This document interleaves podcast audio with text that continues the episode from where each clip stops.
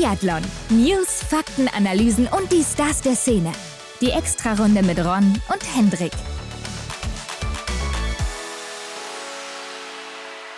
Hendrik, wir sind zurück. Und diesmal sogar mit zwei Entscheidungen, die in dieser Woche schon gefallen sind. Also wir haben einiges aufzuarbeiten, was da in Otepää in Estland passiert ist. Ich vermute auch schon, es liegt eine sehr pickepackevolle Folge vor uns. Gibt viel zu besprechen. Und merkst du, wie die Zeit vergeht? Ja, es ist nämlich die letzte Woche jetzt schon quasi, die jetzt anbricht hier mit dem Montag. Und damit geht es in die allerletzte Weltcup-Woche rein. Das heißt, Oslo steht noch vor der Tür und dann war es das mhm. schon wieder, Hendrik. Dann ist es vorbei. Ja, rückblickend wie so ein Fingerschnips, oder? Zack, ja. ist es auf einmal so, dass der letzte Weltcup-Ort vor der Tür steht. Natürlich auch ein Thema, was wir heute besprechen werden. Aber fangen wir vorne an, oder? Frisch gewachst. Ja, Hendrik, denn bevor es losgeht mit den Rennen, blicken wir zuerst immer mal auf die Neuigkeiten der Woche und in dieser Woche. Es gibt ein neues Athletenkomitee für die nächsten vier Jahre in der mhm. IBU. Das wurde jetzt gewählt von ja, etwa 200 Biathleten und Biathletinnen, die sich da entscheiden konnten zwischen acht Frauen und drei Männern. Und wer ist es geworden, Hendrik? Ja, Sebastian Samuelsson hat einige Stimmen erhalten. Claire Igen, die zuvor auch schon in dem altbesetzten Komitee äh, mit am Start war. Ingrid Landmark-Tandrevold und Johannes Kühn aus Deutschland. Ja, und die anderen drei, die werden dann eben Erik Lesser, Martin Foucault und Aita Gasparin ersetzen. Mhm. Ich habe gerade eben gesagt, acht Frauen, drei Männer und es ist ja so, damit da auch Gender Equality ist, wird das 2 zu 2 besetzt, also zwei Männer, zwei Frauen. Das heißt, die Männer hatten es ein bisschen einfacher, sich hier durchzusetzen. da ist nur einer leer ausgegangen, während ja. bei den Frauen dann gleich sechs leer ausgehen. Ähm, ich habe mich gefragt, warum Aita Gasparin nicht mehr weitermacht. Denn sie ist ja eigentlich noch recht jung. Klar, Eric Lesser hört auf, Martin Foucault ist auch nicht mehr dabei. Claire Egan ist noch eine der Älteren, scheint anscheinend dann auch noch weiterzumachen. Aber Aita Gasparin, warum hört sie denn auf? Oder ich weiß nicht, ob sie zum Beispiel eine der sechs ist, die jetzt leer ausgegangen ist. Aber ansonsten könnte man hier jetzt auch schon über einen Abschied nachdenken, ne? Ja, gute Vermutung. Ich weiß jetzt gar nicht genau, was so die ganzen Aufgaben vom Athletenkomitee dann eben sind. Aber ich denke mal, dass es zu viel Aufwand gewesen wäre und dass sie es nicht mehr unter einen Hut bekommen hat mit den anderen Sachen, die sie machen muss. Glaube ich, äh, das trifft nicht ganz zu. Ähm, vielleicht äh, steckt da schon sowas äh, in der Luft, dass sie dann da vielleicht auch das Gewehr an den Nagel hängt. Ja, wir werden sehen. Auf jeden Fall die Aufgaben, das ist ja mehr oder weniger so ein Amt, wo man das verlängerte Sprachrohr der Athleten und Athletinnen ist. Also wenn es da irgendwas im Athletenfeld gibt, was den Athleten nicht passt oder was verbesserungswürdig ist oder wie auch immer, äh, dann sind das eben die vier Ansprechpartner hier die das dann eben vortragen, zum Vorschein bringen oder eben die Position der Athleten vertreten. Quasi so wie der Schülersprecher. Ja, genau, wie so ein Schülersprecher, ne? der sich dann nochmal dafür einsetzt, dass die Pause fünf Minuten länger ist oder sowas. ähm, ja. Aber ja, gehen wir weiter im Text, Henrik. Ich habe in dieser Woche einen Artikel gelesen über Tiril Eckhoff. Die wird mhm. ja jetzt auch wöchentlich gefragt, äh, geht es noch weiter hier mit dir ja. äh, im Biathlon oder eben nicht? Hörst du auf? Und sie selber sagt ja, sie ist sich noch unsicher, hat es ja auch jetzt im Fernsehen nochmal gesagt, im mhm. deutschen Fernsehen beim ARD. Äh, dass sie sich im Frühling entscheiden wird. Also sie hat noch keine Entscheidung getroffen. Aber für mich hört sich das trotzdem erstmal nicht so an, denn sie will sogar eventuell noch bis Milan 2026 machen. Kann ich mir jetzt nicht vorstellen, aber sie hat anscheinend auch noch einige Ziele, was sich ja dann wieder gut anhört, dass sie weitermacht. Mhm. Ja, das würde auf jeden Fall dafür sprechen. Ne? Aber ich glaube, in so einer Situation würde ich es fast nicht anders machen. Ne? Ich würde mir auch so sagen, ähm, oder ich würde es nach außen hin tragen, dass ich eben mir die Entscheidung erst dann nach dem freien Monat mache, wenn die Saison dann mal einen Monat alt ist, dass ich das einfach so nach außen kommunizieren würde. Klar, man hat wahrscheinlich schon einen Plan im Kopf, aber einfach, dass, dass, dass die Medien halt dann auch nicht ähm, ja, quasi nerven, oder? Ja, ich denke nicht nur die Medien, sondern auch durch den ganzen Reisestress, das Training, die Wettkämpfe und so weiter. Da kommst mhm. du, glaube ich, auch nicht so an freie Gedanken. Wenn die Rennen dann auch nicht so laufen, wie sie laufen sollten oder so, dann hast du natürlich auch andere Sachen im Kopf, als da über dein Karriereende nachzudenken. Mhm. Also ich glaube, da sollte man sich auch aus solchen Gründen Zeit lassen. Aber ich finde auch nicht, dass sie so wirkt, als würde sie jetzt aufhören wollen. Also äh, so wie sie sich gibt allgemein und auch wie sie, wie engagiert sie da noch ist auf der Strecke. Mhm. Klar, das heißt erstmal nichts, aber äh, so von der Art her kommt sie mir nicht so vor, als würde sie jetzt aufhören wollen. Ja, also ich finde auch, ihre Körpersprache, die zeigt noch so, dass sie noch das eine oder andere vorhat. Ich habe ja auch immer so gedacht, nach der letzten Saison, da will sie noch mal mehr. Ne? Wenn man einmal so in diesem Flow war, glaube ich, da möchte man noch mal anknüpfen können. Jetzt hat es halt diese Saison nicht gepasst, wahrscheinlich auch wegen dem Großevent. Ja, aber im Endeffekt steht ja dann wieder eine neue Aufgabe vor der Türe. Und von daher gibt es da nochmal eine Chance, glaube ich zumindest. Ja, ich glaube auch, dass sie so nicht abtreten will. Klar, die Saison ist jetzt auch gegen Ende okay, bei Olympia auch ein paar Medaillen geholt. Aber mhm. sie wollte natürlich eine Goldmedaille im Einzelrennen haben, das ist doch ganz klar, oder? Nach der letzten Saison. Ja, natürlich. Oder generell noch den einen oder anderen Sieg mehr im Weltcup einfahren. Aber gut, warten wir auch da ab, wie es da weitergeht. Wir werden es dann in den nächsten Wochen und Monaten erfahren. Werbung. Hendrik, ist dir mal aufgefallen, wer an diesem Wochenende von Freitag bis Sonntag jeden Tag einen Sieg geholt hat? Ja, das ist keine Person, aber die Firma Salomon. Ja, im Sprint der Damen waren es zum Beispiel Gilles Simon oder Vanessa Vogt auf Platz 1 und 2. Mhm. Im Massenstart der Herren war es Wettle Christiansen ganz vorne. Im Massenstart der Damen Elvira Oeberg. In der Mixstaffel, da ist Wettle Christiansen ja auch wieder dabei gewesen beim norwegischen mhm. Team. Und in der Single-Mix-Staffel, da ist Martha Olsby-Reusland wieder ganz oben. Also mit den Ski hat man scheinbar echt gute Karten. Ja, wenn man gewinnen will, auf jeden Fall, Hendrik. Und das beruht beruht sich ja schon auf einer sehr langen Tradition, denn Salomon gibt es ja schon lang. Wir gehen ja mhm. hier immer durch den geschichtlichen Werdegang der Firma Salomon und wir sind jetzt im Jahr 1985 angekommen, denn da gab es einen neuen Firmensitz in Metz-Tessy im Arrondissement Annecy. Mhm. Mein Französisch, siehst du, Hendrik, ist immer noch sehr gut. Grandios, ja. Aber genauso grandios war auch der Umsatz in dem Jahr, denn der Salomon-Umsatz erreicht 250 Millionen Euro. Also das Unternehmen wächst. Ja, also mein Jahresgehalt quasi, was ich so alleine kriege, haben die dann damals 1985 schon erwirtschaftet. Ja, nicht schlecht. Aber wer jetzt sagt, ja, Langlauf gucke ich mir gerne im Fernseher an oder Biathlon, aber ich will es nicht selber machen, der findet bei Salomon auch Produkte fürs Skifahren, Snowboarden, Trailrunning, den Straßenlauf oder auch fürs Wandern. Ja, also es ist definitiv so, dass bei Salomon wirklich jeder was findet. Schaut einfach mal in die Show Notes, da findet ihr den Link, der führt euch direkt zu Salomon und da habt ihr das volle Sortiment. Ja, Hendrik, also wer da nichts findet, dem kann ich auch nicht mehr helfen. Also den Link in den Show Notes abchecken und mehr über Salomon erfahren. Viel Spaß dabei. Werbung Ende. Ansonsten gab es ja auch wieder so ein paar Covid-Fälle, bevor es losging. Ne? Aus Schweden zum Beispiel Pepe Femling nicht am Start, der positiv getestet wurde. Und seine Freundin Anna Magnusson war Kontaktperson, also beide auch nicht mehr dabei hier. Mhm. Ja ärgerlich für Pepe Femling, weil er in Kontiolahti ja noch Neunter im Sprint war und damit äh, sein Karriere-Bestergebnis ja nicht gebracht hat, sondern einfach, einfach nochmal eingestellt hat. Er war schon mal Neunter. Ja. Aber anscheinend dann ja ganz gut in Form. Scheint die Leistung gepasst zu haben, ja, sehe ich auch so. Ja, gut, ich glaube, da steckt man halt einfach nicht drin. Ne? Irgendwie äh, kommt es vermutlich an jeden. So hat es auch Lukas Fratscher oder Johannes Daule auch getroffen. Ja, im IBU Cup, ne? Genau. Just, Justus Strelo ja genauso. Klar, ist generell doof, Ne? Aber ich denke, im Endeffekt ist es vielleicht sogar dann ja, angenehmer, wenn es dann zum Ende der Saison passiert, statt mittendrin. Außer du kämpfst natürlich noch um irgendwas, ne? dann ist es natürlich auch blöd. Klar, vor den Olympischen Spielen wäre es natürlich jetzt kritischer für ihn gerade gewesen oder auch für Anna Magnusson, die da am Start ja. war. Vermeiden lässt sich das ja, so wie es aussieht, auf lange Sicht bei keinem mehr. Ja, Ron, und wo wir jetzt gerade schon bei Lukas Fratscher und quasi dem deutschen Team waren, da gibt es auch noch eine neue Meldung. Es gibt nämlich einen neuen sportlichen Leiter im DSV.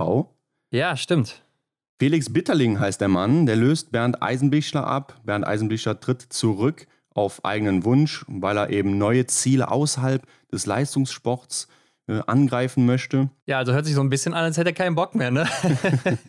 Oder war ihm das ein bisschen viel hier im Biathlon? Ich weiß es nicht, aber mhm. kam ein bisschen überraschend die Meldung. Ich habe nicht damit gerechnet, dass er jetzt schon wieder abtritt, weil er war ja noch gar nicht so lange dabei. Ja. Und hat sich ja auch so ein bisschen danach angefühlt, als wollte er da einiges umkrempeln, hat es ja auch versucht hier und da, aber mhm. ja, vielleicht war die Kritik auch einfach zu groß in den letzten Jahren für ihn. Ja, hört sich für mich auch an, als wäre man da so, ja, sportlicher Leiter. Das heißt, alles läuft über deine äh, Verantwortung irgendwo und oder alles so über deine, über deine Schultern und ja, ich glaube, da muss man sich auch schon einiges anhören, wenn es dann mal nicht läuft. Klar, aber eine Verantwortungsposition wird auch meistens ein bisschen besser bezahlt als eine andere ja. Position. Von daher hat das auch wieder Vorteile. Ne? Und Wahrscheinlich, man hat ja, ja, Oder man kann ja auch mehr beeinflussen zum Beispiel. Ähm, von daher muss man mhm. das auch mal mit dem Auge sehen. Klar, auf jeden Fall. Bitterling ist auf jeden Fall bekannt, zumindest in der Biathlon-Szene die, die dann da hinterm Vorhang quasi agieren. Er war nämlich schon als Sports- und Events Director unterwegs oder für die IBU tätig. Also von daher ja, scheint das ein kompetenter Mann in Sachen Führungsposition zu sein. Und schauen wir mal, was er uns dann da so bringt. Ja, und damit, Hendrik, äh, blicken wir doch direkt mal in die Rennen der Woche rein. Blick in die Kristallkugel. Ja, wir haben es schon gesagt, Henrik, wir waren in Ottepe in Estland und das ist für viele ein neuer Ort. Denn das ist das erste Mal, dass hier Weltcuprennen ausgetragen wurden. Es gab vorher ja schon Europameisterschaften, hier IBU-Cups. Junioren-Europameisterschaften und so weiter. Aber diesmal eben der Weltcup und das direkt mit 6000 Fans und das hat man auch gemerkt, oder? Ja, da ging wirklich was ab. Also es war sehr, sehr cool und wer natürlich in der ARD zugehört hat, der weiß jetzt auch, dass da eigentlich ein Fußballstadion ist. Und das, das ist ja auch eine coole Kombination, oder? Also, dass die ja. Athleten da äh, tatsächlich durch das Stadion gelaufen sind und dass dann da auch die Ränge des Fußballstadions eben für den Biathlon für die Biathlon-Fans genutzt werden konnte. Fand ich eine mega coole Sache. Ja, aber ich muss nochmal zur Stimmung zurückkommen. Die war richtig gut. Ne? Also mhm. 6000 Fans ist ja eigentlich gar nicht so viel. Aber ja. ich fand die Stimmung, die war schon ordentlich. Die haben auch richtig mitgejubelt, auch bei ihren eigenen äh, Sportlerinnen da und Sportlern, wenn die mal am Schießstand unterwegs waren ja, und klar. abgeräumt haben. Das hat man richtig mitbekommen. Mhm. Aber auch die anderen Nationen haben sie richtig angefeuert, ne? wenn die da ge ja. geführt haben oder so. Also schon cool zu sehen und ich könnte mir vorstellen, also 2026 ist, glaube ich, das nächste Mal, dass mhm. dann in Ottopay ein Weltcup sein wird, aber dass es dann auch nicht das letzte Mal gewesen ist. Ja, ich denke auch, dass das Feedback gar nicht so verkehrt war jetzt, auch über das Wochenende. Und ich muss auch sagen, so selbst als Zuschauer zu Hause vorm Fernsehen hat das doch auch schon wieder was anderes mit einem gemacht, oder? Wenn man da ja. die ganzen Fans gesehen hat, hier und da mal ein Trötchen gehört hat, statt diese blöden Geisterrennen, die man dann eben sonst hatte, außer in Annecy. Ja, das war nochmal eine ganz andere Stimmung einfach. Ne? Also man mhm. vergisst das auch wieder. Wie war das eigentlich nochmal, als Fans wirklich im Stadion waren? Ich habe ja. mir jetzt an diesem Wochenende auch nochmal ein altes Rennen angeguckt aus Ruppolding, der Massenstart mhm. 2016, wo Eric Lesser da gewonnen hatte. Ja. Und da kannst du dir ja vorstellen, was da damals los war, als der dann eben als letzter auf die Runde da gegangen ist oder beziehungsweise als erster auf die Runde gegangen ist in der letzten mhm. Runde. Da sind die Leute in Deutschland natürlich nochmal richtig ausgerastet und da war ja, ja noch mehr los. Ähm, das kann man gar nicht mehr vergleichen und das kennt man gar nicht mehr aus den letzten zwei Jahren. Das ist so verrückt, mhm. wie schnell das so in Vergessenheit geraten ist. Und ich finde dann doch wieder, wenn jetzt die Fans da sind, macht es auch mehr Spaß zuzugucken, auch wenn man nur zu Hause vorm Fernseher sitzt. Genau, das ist der Punkt, den ich meinte. Es nimmt einen auch irgendwie anders auf der Couch dann mit. Ja. Aber gut, gehen wir doch mal in das erste Rennen der Woche. Das war der Sprint der Herren am Donnerstag schon. Mhm. Und Henrik, ich muss mal sagen, bevor wir hier mal auf die Platzierung eingehen, man hat schon früh im Rennen gemerkt, heute braucht man hier die Null fürs Podium, ne? Denn es ja. waren sehr knappe Laufabstände und die Schießbedingungen, die waren sehr gut. Das Niveau extrem hoch hier in dem Rennen. Definitiv. Also ja, sehr, sehr viele Leute auch hier mit Nullfehlern durchgekommen. Und ich habe mir gedacht, wird denn da vielleicht auch mehr riskiert, weil eben kein Verfolger dran hing? Ich glaube, es war auch ein Thema im Fernsehen, bin mir jetzt, jetzt gerade nicht mehr ganz sicher. Ja, ja, doch. Aber wäre ja eigentlich auch so ein berechtigter Gedanke gewesen. Ne? Dann kann man hier vielleicht mehr riskieren, weil eben die Rückstände nachher im Ziel kein, keine Nebenwirkung mehr haben. Ja, auf der anderen Seite kämpfst du ja auch immer gerade als Topathlet um den Sieg und dann musst du natürlich auch am Schießstand riskieren, wenn du mhm. vorne gewinnen willst, weil gerade in so einem Rennen wie hier, da siehst du ja auch teilweise, werden wir gleich sehen, da wurden die Rennen dann entweder auf der Strecke entschieden oder dann auch am Schießstand, wo die äh, Schießzeiten dann eben sehr, sehr schnell waren auch. Ja. Ähm, und wenn du da ein, zwei, drei Sekunden liegen lässt oder so, dann hättest du auch hier verloren, wenn am nächsten Tag ein Verfolger wäre oder wärst vielleicht Fünfter geworden und wenn du dann noch Punkte brauchst für einen Gesamtweltcup, dann bringt mhm. dir das auch nichts, wenn du äh, hier vielleicht ein bisschen bedächtiger schießt, weil am nächsten Tag ein Verfolger ist. Also ich weiß nicht, ob das immer so eine große Auswirkung hat oder ja, ob die einfach dann trotzdem in jedes Rennen reingehen, als wäre es ein einzelnes Rennen erstmal. Ne? Mhm. Aber mich hat das auch so ein bisschen an den, äh, an den Sprint von Kontiolahti 2019-20 erinnert. Haben wir ja letzte Woche schon mal drüber geredet, mhm. wo die ersten 14 äh, alle fehlerfrei geblieben sind, außer Benedikt Doll. ähm, und hier ist es ja ähnlich, wenn wir mal reingucken. Ja. Ne? Die Top 13, da sind alle fehlerfrei, außer Eric Lesser und Martin Ponzilo Oma. Mhm. Also echt schon ziemlich krass hier.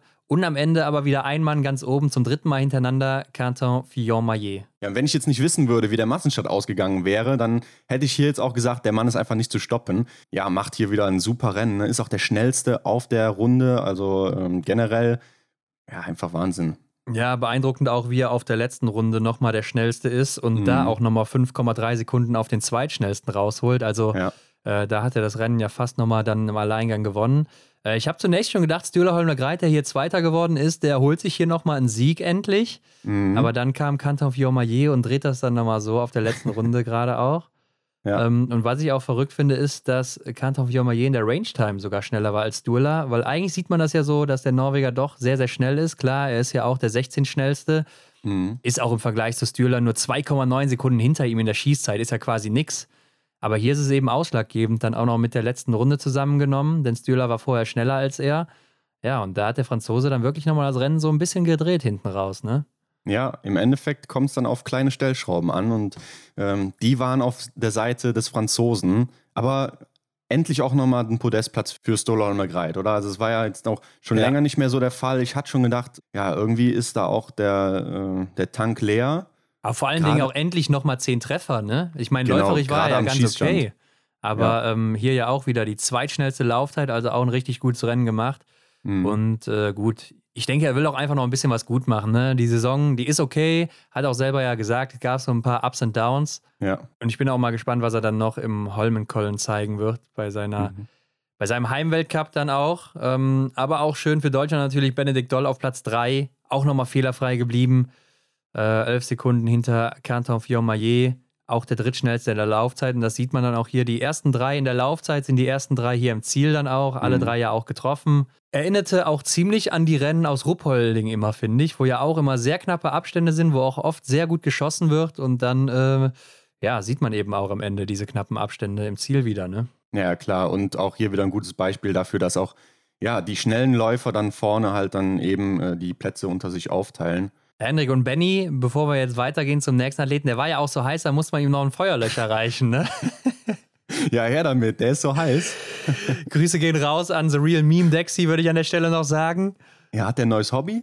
Ja, ich glaube auch, ne? Also er hatte nicht hat, so viel zu tun Spaß. am Wochenende hat Spaß an den Memes, ja. Ja, also kann man mal Aber ich muss auch sagen, ein paar lustige sind da echt dabei. Ne? Also ich habe mich amüsiert. Ja, aber gehen wir weiter im Text. Vettel Christiansen wird hier Vierter, auch mit zehn Treffern, klar. Und dahinter schon Roman Rees auf Platz 5. Aber der hat dann mhm. auch schon wieder 30 Sekunden nach vorne, ne? Ja, hat dann zu der absoluten Spitze dann in der Laufzeit einen kleinen Rückstand. Das sind aber auch nur 20 Sekunden. Für ihn wahrscheinlich dann auch wieder ein gutes Ergebnis in der Loipe. Er hat es in die Top 10 da geschafft. Ja. Äh, bringt natürlich auch die Basis von 10 Treffern. Also hier auch wieder ein super Rennen. Hat er in den vergangenen Rennen ja auch hier und da schon mal gezeigt.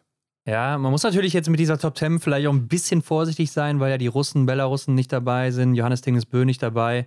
Da ja. sind natürlich auch einige Kandidaten dabei, die würden natürlich wahrscheinlich zumindest auch irgendwo da in den Top 10 oder Top 5 zu finden sein. Ne? Mhm. Aber klar, für dieses Rennen hier auf jeden Fall ein gutes Ergebnis. 21 Sekunden und immer noch schneller als ein Martin Ponce de Oma, als ein Simon Detieu oder sowas im Bereich von Sebastian Samuelsson. Also was will man da groß meckern, ne? Ja, hat da auf jeden Fall gut abgeliefert an dem Tag. Und was mir auch so ein bisschen untergegangen ist, auf Platz 6 wieder wie Tautas Strolja, ne? Zehn Treffer auch gesetzt und mhm. äh, ist dann auf Rang 6 hier reingelaufen und ist äh, im Rennen total untergegangen, hatte ich so. Also ich hatte es nicht wirklich mitbekommen, dass er auf einmal da auf 6 ist, ne? Ja, gebe ich dir recht, fand ich auch. Also habe ich jetzt auch gar nicht so auf dem Schirm gehabt. Und das fand ich auch generell so an dem Wochenende zu sehen, dass man ja das hintere Feld irgendwie etwas aus den, aus den Augen verloren hat, oder? Ähm, ja, ich glaube, er hat auch einfach nicht so viel Sendezeit dann bekommen. Ne? Wahrscheinlich mhm. am Schießstand gar nicht gezeigt und beim Zielanlauf weiß ich dann auch nicht. Also ich kann mich zumindest nicht dran erinnern. Ja. Oder ich habe da gerade weggeguckt oder irgendwas aufgeschrieben, aber erklärt dann natürlich auch, warum er im Massenstart dann dabei war.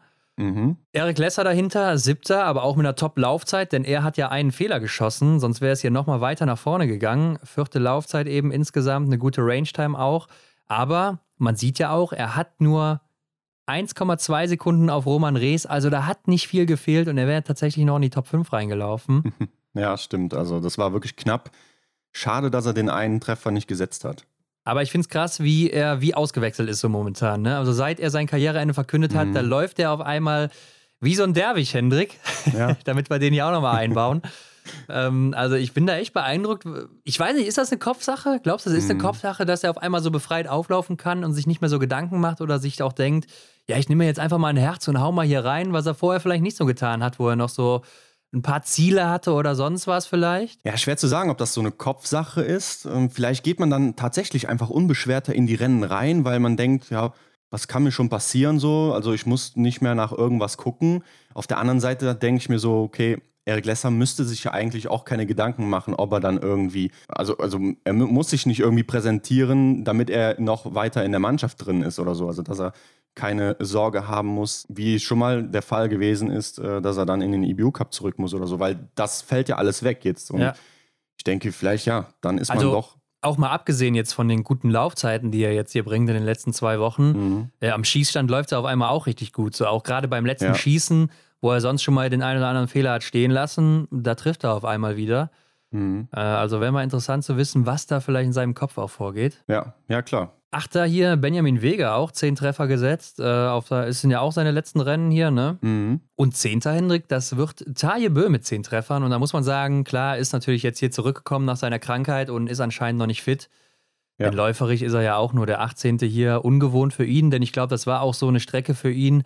Ist ja auch so ein 1-1er wie Canton Fillon-Maillet. Ja, so weit zurück in der Laufzeit sieht man ihn ja eigentlich nicht. Da habe ich auch das Gefühl, der läuft gerade auch irgendwie nur noch aus, dass da nicht mehr viel drin ist. Du hast gesagt, er war jetzt äh, erkältet, hatte. Ähm er hat zehn Tage nicht trainiert, ne? Also war schon ein okay, bisschen heftiger ja. dann, denke ich. Ja, dann kann man auch dann nicht mehr direkt von 0 auf 100 springen, also oder an, an seine 100% anknüpfen.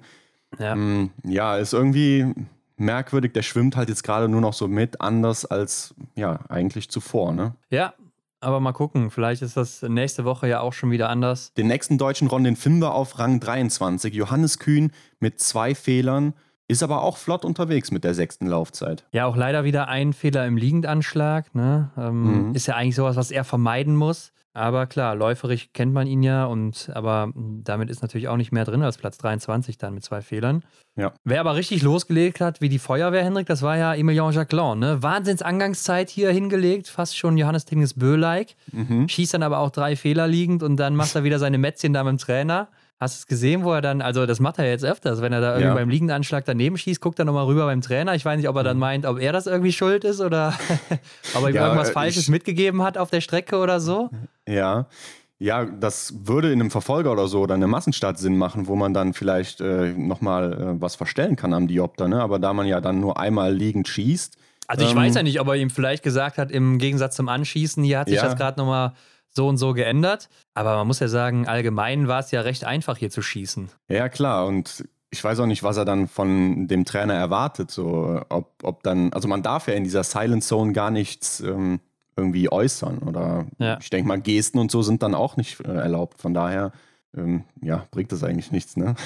ja, aber ich finde es dann trotzdem noch beachtlich, er hat die fünfte Laufzeit, denn hinten raus ist er ja ziemlich eingebrochen. Wenn wir alleine mal auf die letzte Runde gucken, da ist er ja nur 26. Verliert da schon 21 Sekunden auf Canton Fiormaillet, nur auf der letzten Runde. Mhm. Und dann trotzdem noch Fünfter mit nur 11 Sekunden Rückstand läuferig auf Fiormaillet. Finde ich dann schon wieder stark. Also da hat er ordentlich Gas gegeben am Anfang dann. Mhm. Aber gut, wenn du dann vier Fehler schießt, ja, dann ist nicht mehr drin als im Platz 32. Aber ja, ich verstehe es einfach nicht, was er da immer hat mit seinen Mätzchen. Oder ich war, ja. also ich könnte mir schon vorstellen, er ist ja dieser Typ, der sich vielleicht auch so ein bisschen im Rampenlicht sieht, jetzt auch, wo er Platz zwei im Gesamtweltcup hat, dann hat er auch ein paar mhm. höhere Ansprüche und so. Er weiß, die Kameras sind auf ihn gerichtet. Und ich könnte mir vorstellen, dass er immer so im Kopf hat, da, das sehen jetzt gerade hier alle Leute, was ich hier gerade schieße oder äh, dass ich jetzt hier beim ersten Schießen schon das Rennen wieder vermasselt habe. Mhm. Und dann äh, sucht er vielleicht so ein bisschen den Schuldigen oder will so ein bisschen, ja, die Schuld woanders hinschieben dann. Okay. Ja, könnte sein, ne, dass wenn man dann den Blickkontakt dann da sucht und die Kamera fängt das ein, dass man dann als Zuschauer denken könnte, ja, okay, dann da gab es da scheinbar eine Unstimmigkeit. Ähm, aber ja, im Endeffekt ja, ist er da am Ende doch für, für die Trefferleistung zuständig. Ja, sonst keiner, denke ich, ne? Ganz mhm. klar. Ein Platz dahinter auf Rang 33, Philipp Navrat mit zwei Fehlern. Da hätte ich ihm auch ähm, mehr zugetraut, vor allem auf der Loipe, ne? Da ist er 17. Ja, läuferig auf jeden Fall, aber ich muss sagen, so im Großen und Ganzen ist das ja auch wieder ein gewohntes Bild von ihm, dass er ja. zwei, drei Scheiben im Sprint stehen lässt. Und da fragt man sich natürlich auch, woran hat es gelegen? Im IBU Cup hat es ja trotzdem in der letzten Saison immer oft geklappt. Klar, da hat er auch viel ja. rausgeholt aufgrund seiner läuferischen Stärke dann. Ähm, aber trotzdem, zwei Fehler oder drei dann in jedem Sprint, äh, so, ja, ist halt, ist halt schade, ne? Weil er es auch mhm. anders kann und so und auch dann auch vorne mal aufs Podest oder in die Top 5 auf jeden Fall reinlaufen kann, gar kein Problem. Aber ja, David Zobel war auch noch dabei, Hendrik, 60. hier mit vier Fehlern. Jo. Ähm, aber gut, es gab keinen Verfolger, das heißt, er war dann nicht mehr im Verfolger als 60. noch dabei und er konnte sich auch nicht für den Massenstart qualifizieren mit der Platzierung. Leider. Was aber aus deutscher Sicht natürlich cool zu sehen ist, ist, dass alleine drei unter den Top 6 Laufzeiten sind mit mhm. Johannes Kühn, Erik Lesser und Benedikt Doll und Roman Rees als Zehnter ja auch äh, ziemlich gut gelaufen ist hier. Ja, das Mannschaftsergebnis hier im Sprint ist auch dann ja echt zufriedenstellend. Ne? Benny ja, auf dem Podest, dann äh, Roman Rees 5, und Erik Lesser sieben, also das äh, drei in den Top sieben, das ist doch ein gutes Ergebnis. Definitiv hatten wir lange nicht mehr. Mhm. Und damit ging es dann mal in den Sprint der Damen. Und da sah es ja auch ziemlich gut aus für die deutschen Damen. Ähm, ja. Vorab kann man sagen, Marta Olsby-Reuseland, die konnte sich hier schon die kleine Sprintkugel sichern, schafft es aber nicht.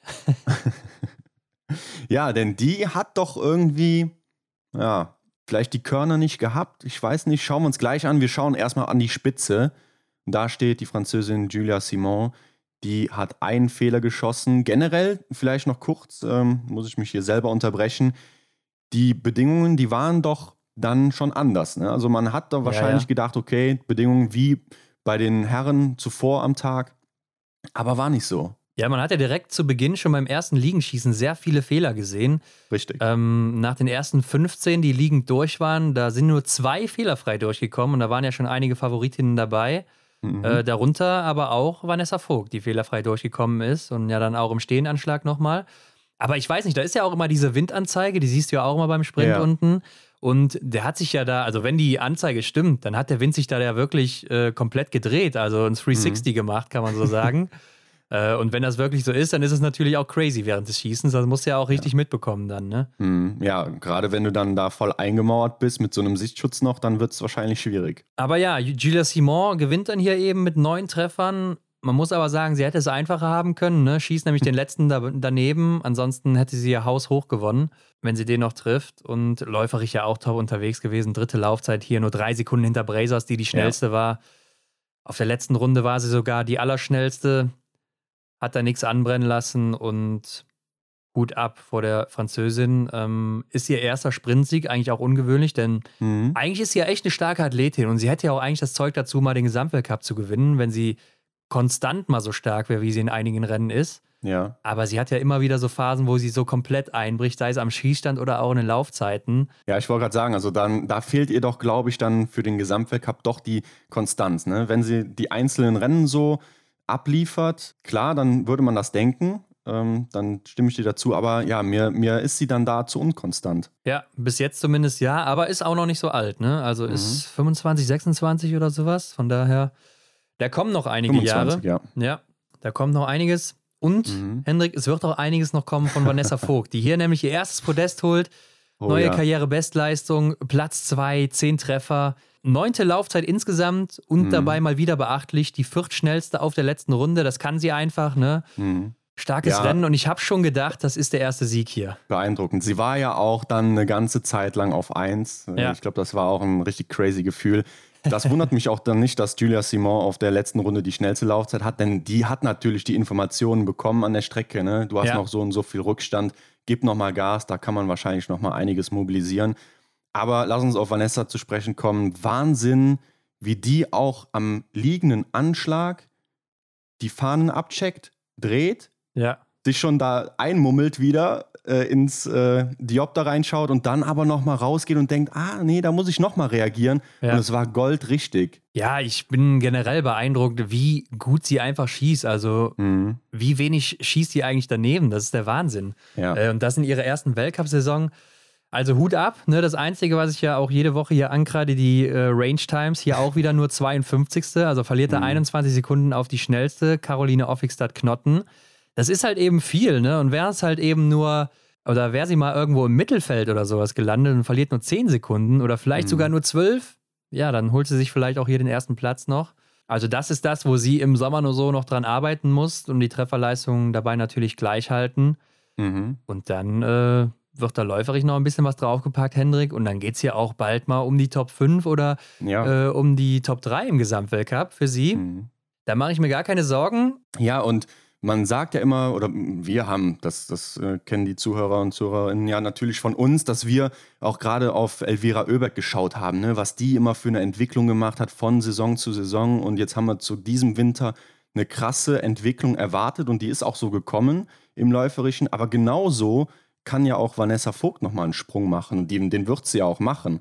Ähm, Ob es dann, wie sagt man, in, in den Atmosphären da irgendwie der Ölberg ist, ähm, sei mal dahingestellt. Aber da wird definitiv noch was kommen und das stimmt uns doch echt positiv. Ja, da wird noch was kommen, aber klar, kannst du jetzt nicht mit einer Elvira Oeberg vergleichen, die mhm. schon immer eine der schnellsten war und wahrscheinlich auch so ein, so ein Jahrzehnttalent ist oder sowas, was man halt nur selten sieht. Ja, ja ich meine, so diese Entwicklung, die steht halt oft im Mittelpunkt, aber genauso gut entwickeln sich natürlich auch andere Athletinnen auch noch weiter. Klar, aber Elvira Oeberg auch nochmal zwei, drei Jahre jünger, ne? das darfst du nicht vergessen. Das, also das ja, klar. Ist klar. natürlich nochmal ein großer Unterschied, aber ich glaube trotzdem, also das, das wird auf jeden Fall noch richtig gut in der Zukunft, müssen wir uns mhm. keine Sorgen machen bei Sehe ihr. ich auch so. Und dann kam ja irgendwie Caroline Offigstadt-Knotten so aus dem Nix, ne? Auch hier mit zehn Treffern nochmal einer ganz soliden Laufzeit, finde ich auch. Also auf der letzten Runde zwar so ein bisschen eingegangen, aber 23. Ja. insgesamt, hat aber die beste Range-Time, ähm, weil läuferig hatte sie ja teilweise richtige Probleme in der Saison. Mhm. Freut mich aber für sie, denn sie ist ja auch im Sommer in Norwegen immer so gut. Ne? Also da ist sie ja so oft auf dem Podest vorne mit dabei, gewinnt da teilweise auch die Rennen im Sommer, ja. äh, läuft da auch ziemlich gut. Und dann so im Winter konnte sie das so gar nicht zeigen. Cool dann natürlich auch für sie, dass sie nochmal hier so ein kleines Ausrufezeichen setzen kann zum Ende der Saison. Ja, glaube ich auch. Gerade gegen die Konkurrenz im eigenen Team ist das wichtig. Ne? Idalien hatte ja auch jetzt oft schon mal so diese, diese Position, dass sie eben dann da die, die äh, vierte Frau ist und Caroline Knotten ist dann da etwas in den Hintergrund gerutscht. Da natürlich äh, für die Trainer das Ausrufezeichen, ganz klar. Ja, und dann Denise Herrmann auf Rang 4. Leider, es sah ja schon sehr lange Zeit nach dem deutschen Doppelpodest nochmal aus, ne? Mhm. Und Denise Herrmann rutscht dann leider noch zurück, beziehungsweise Caroline Offigstadt-Knotten setzt sich noch vor sie. Denise aber auch mit einem Fehler hier unterwegs, ne? Sonst hätte sie gewonnen mit zehn Treffern. Ja, aber dasselbe können wir natürlich auch zu Julia Simon dann wiederum sagen. Mhm. Aber zweitbeste Laufzeit, ja, und fast dann eben auch das dritte Podest in Folge. Mhm, gefällt mir auch jetzt hier nach Peking nochmal richtig gut. Also ja, sie ist die Beste nach Peking momentan, muss man so ja. sagen, insgesamt ja. gesehen. Also auch schon mal auf den, auf den Massenstart dann geschielt oder so, aber mhm. von den mhm. Punkten her äh, hat keine so viele Punkte geholt wie sie bisher. Ja, und die Top 5, die macht Ingrid Landmark-Tandrevold komplett, auch mit einem Fehler. Sie hat mir auch am Wochenende richtig gut gefallen, gerade dann auch nochmal in dem Staffelwettkampf. Achte Laufzeit. Ja, ich bin ein bisschen verwundert, dass Hanna Oeberg hinter ihr ist mit äh, derselben Fehleranzahl, aber einer besseren mhm. Range-Time, denn läuferig nur elfte Zeit ist für Hanna Oeberg so ein bisschen ungewöhnlich. Struggelt so ein bisschen läuferig aktuell. Ja. Ihre Schwester sogar nur achte geworden, aber mit zwei Fehlern dann. Ne? Auch natürlich läuferig wieder mit dabei, Elvira Oeberg. Klar. Die viertschnellste hier. Und Lisa Theresa Hauser mit einem Fehler, Rang 9. Und dann kam eben Martha Olsby-Reuseland auf Rang 10 und damit Elvira Oeberg vor Martha Olsby-Reuseland, die ja die zweite war in der Sprintwertung. Ja, und somit konnte Martha Olsby-Reuseland ihre Führung nicht ausbauen, die Sprintkugel nicht vorzeitig gewinnen. Mhm. Wird dann aber wahrscheinlich in Oslo passieren. ja, äh, könnte ich mir auch gut vorstellen. Also der Vorsprung ist nämlich einfach zu groß zurzeit. Und dahinter dann Tiril Eckhoff auch zwei Fehler. Äh, sie hatte ich, ich glaube, sogar auf Platz 1 gesetzt in, mhm. im Tippspiel. Aber ja, läuferig ist natürlich mit der siebten Laufzeit ist ja ganz solide, aber es ist Tiril Eckhoff, ne? Da erwartest du schon, dass sie vorne mit dabei ist und keine 18 Sekunden Rückstand hat läuferig. Ja, man erinnert sich dann wieder an die letzte Saison, wo sie mit zwei Fehlern dann so knapp noch zweite oder dritte geworden ist. Ja, auch gerade weil sie in der letzten Woche halt auch wieder so Aufwind hatte und man dachte, ja. es geht wieder in die richtige Richtung. Aber gut, dafür bin ich beeindruckt von Franziska Preuß, Hendrik, die zwölfte ist. Zwar zwei Fehler geschossen, ne? das meine ich jetzt nicht mit beeindruckt, aber läuferig meldet sie sich wieder zurück mit der fünftbesten Laufzeit hier nach ihrer langen Verletzung und Krankheitsphase mhm. 13 Sekunden nur Rückstand auf Breisas läuferig. Und das ist doch mal wieder ein Ausrufezeichen. Und da muss man sagen, hätte ich nicht mitgerechnet, dass Franzi so schnell wieder zurückkommt. Und das ist doch ein richtig gutes Zeichen. Ja, finde ich auch. An ihrem Geburtstag kann sie hier nochmal läuferisch richtig Stimmt, was ja mhm. richtig was liefern. Hat mich gefreut, auch echt für sie. Also ich glaube, das war eine schwierige Zeit, äh, aus der sie jetzt da raus ist. Ähm, hat man ja auch im Fernsehen oft gehört. Ich glaube, das Wochenende oder der Weltcup generell in Ottepe hat ihr dann nochmal richtig Aufschwung gegeben. Schade, dass dann Oslo jetzt schon dann die letzte Station ist, weil ich glaube, jetzt so langsam kommt sie wieder in Fahrt. Und da hätten wir wahrscheinlich nochmal ein, ein oder zwei gute Ergebnisse gesehen. Denke ich aber, auch. Ja. Aber kann ja auch noch sein, ne? Also wir haben ja noch. Klar, drei Rennen sind drei, noch offen, also alles drin, ja. alles drin für Franzi. Vanessa Hinz, 19. auch mit zwei Fehlern. Franziska Hildebrand, 23. Davor aber noch Dorothea Viera, auch mit zwei Fehlern, 21. Mhm. Ja, läuferig Dorothea Viera, Licht und Schatten, ne? Also mal so, mal so. Hier 31. in der Laufzeit, das ist weit zurück, über eine Minute Rückstand. Ja. Und auch dann eben im Gesamtklassement natürlich mit zwei Fehlern. Und sie hatte ja noch das Ziel, in die Top 5 im Gesamtweltcup zu kommen, aber mit so einem Rennen schaffst du das natürlich nicht. Ja, mit dem 21. Platz, da sammelst du nicht mehr viele Punkte. Janina Hettich war auch noch dabei, wird 32. aber mit drei Fehlern auch ungewohnt, bei ihr immer diese ganzen Schießfehler zu sehen.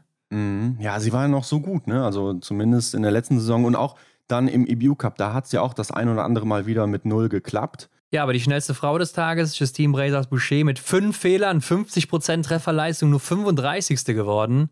Ja, ja, da hilft dir dann auch die schnellste Laufzeit. Nee, nichts. da hilft dir dann gar nichts mehr. 49. Maketa Davidova mit fünf Fehlern. Die hatte ja vier liegend geschossen, vier Liegenfehler. Mhm. Sehr ungewöhnlich bei ihr.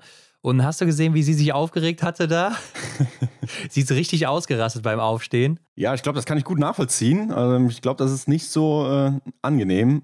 Verwundert mich ja auch, dass äh, Lisa Vitozzi da immer so cool noch bleibt. ja, aber das ist dann auch wieder so ein anderer Charakter einfach. Ne? Absolut, einfach dann ja. durchzuziehen, weiterzumachen, sich nicht beeinflussen lassen. Mhm. Stina Nilsson letzte Woche noch Dritte, diese Woche 52. auch mit fünf Fehlern und auch läuferig nicht so gut unterwegs hier. 22. Ja. 42 Sekunden Rückstand.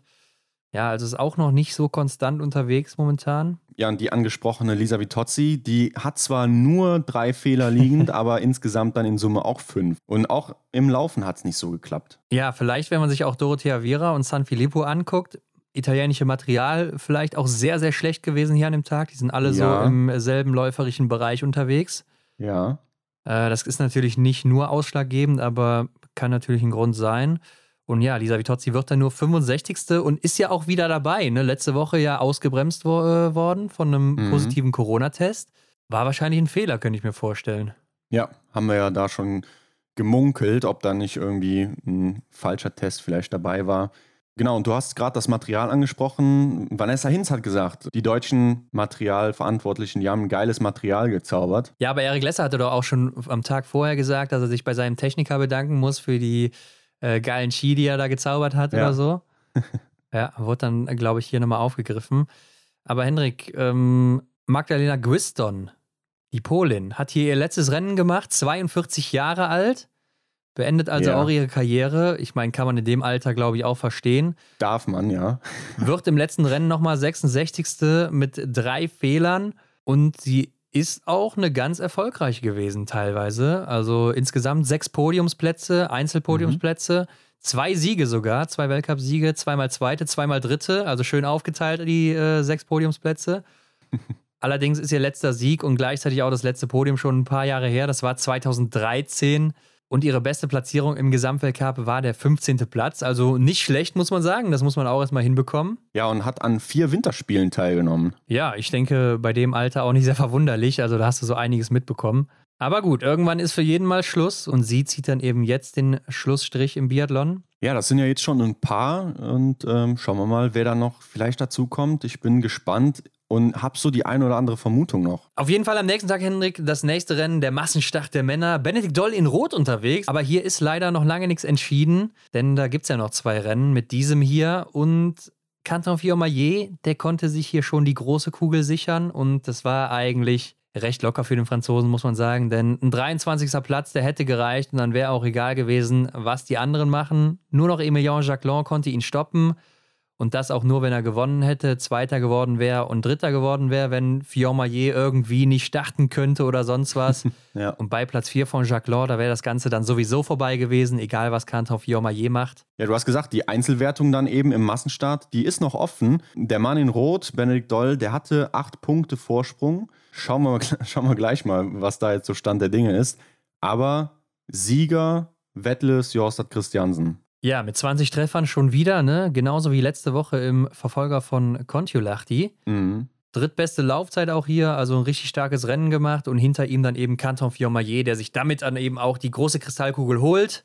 Ja. Aber Hendrik, ich hatte das Gefühl, der wollte hier auch noch gewinnen, ne? Ja, absolut. Also ich glaube, du sprichst jetzt gerade die letzte Runde an, aber ich wollte noch sagen, Hast du gesehen, was er für eine geile Körpersprache auch am Start schon hatte? Er war so richtig heiß, ne? Er hat so ja, quasi wieder an seinem Trikot so gezubbelt oder sich auf die Brust geklopft. Ich konnte es nicht genau erkennen. Auf jeden Fall war er heiß, das konnte man spüren.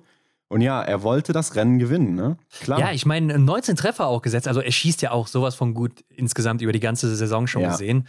Ähm, und auch wie schnell teilweise, da bin ich auch echt immer beeindruckt, ist er hier in der Range Time auch der schnellste des Tages mhm. wieder. Aber ja, hat dann Wettle Christiansen nicht mehr bekommen auf der letzten Runde.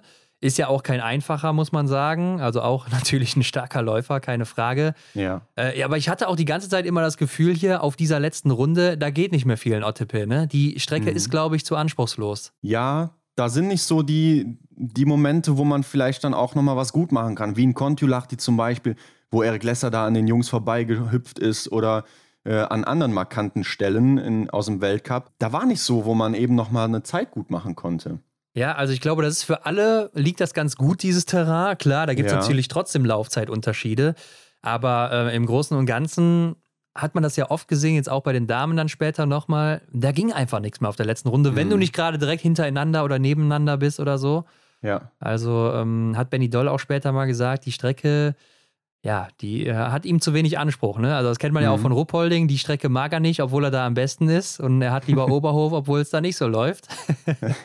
das waren wahrscheinlich so die Kriterien oder die Punkte, warum mir das ein oder andere Rennen dann auch im Endeffekt zu langweilig war am Wochenende.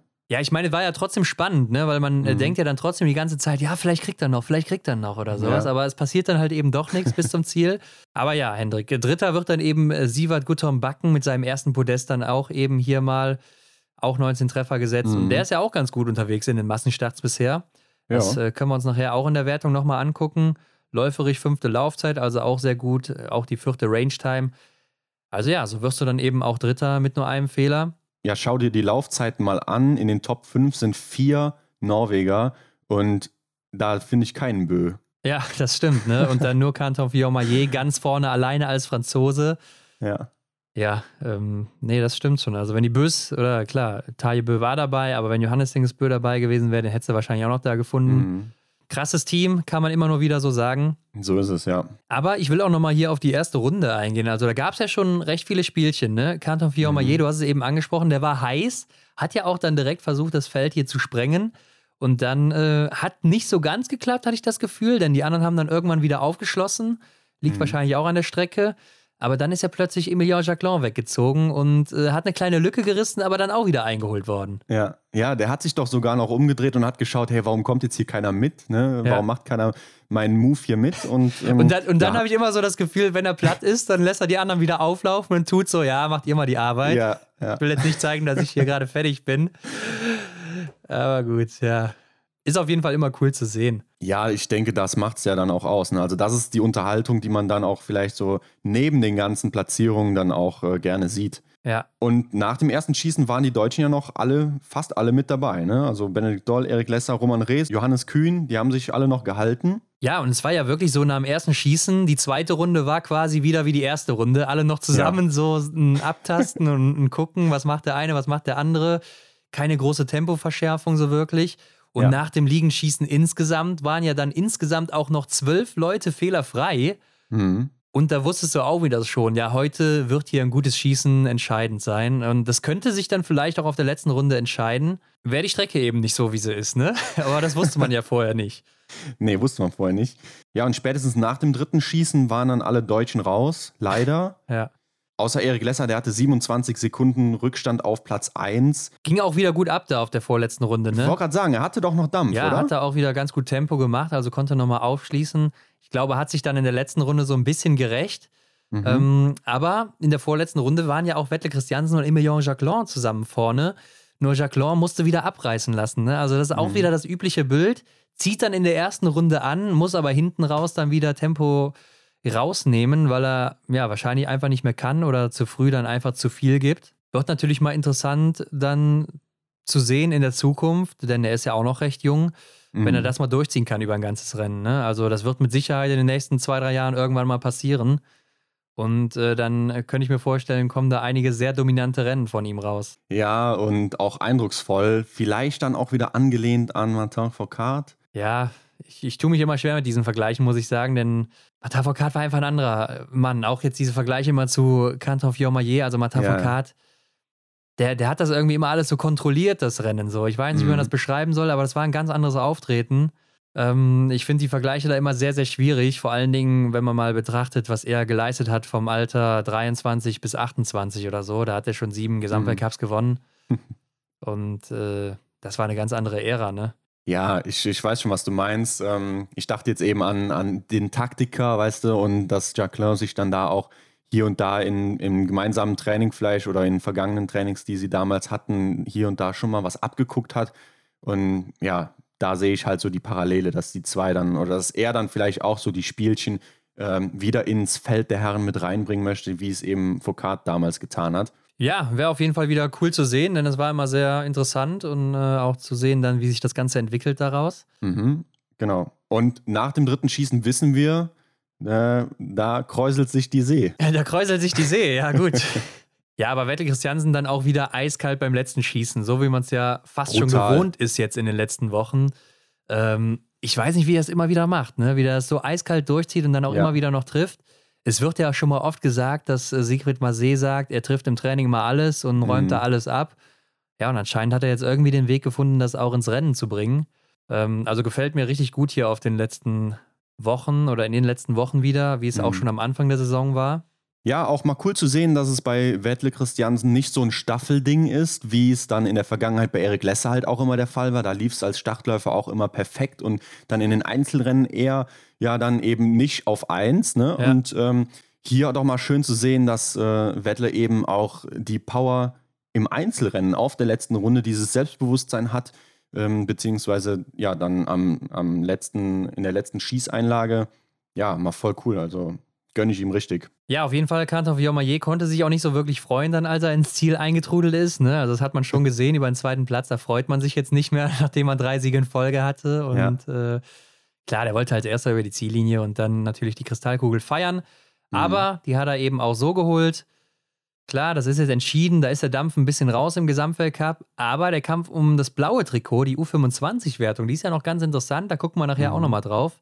Sebastian Samuelsson gegen Stühler Holmler Greit, das ist noch ziemlich eng. Lohnt sich auf jeden Fall, da mal einen Blick drauf zu werfen. Und ich glaube, Stühler hatte das gar nicht so wirklich auf dem Schirm. Ne? Der hat ja nach dem Sprint natürlich auf der Pressekonferenz, wo er Zweiter war, ein Interview geben müssen. Und er hat gesagt, als Ziel hat er noch so einen internen Kampf gegen Wettle. Wer wird der beste Norweger hier in ja. diesem Jahr?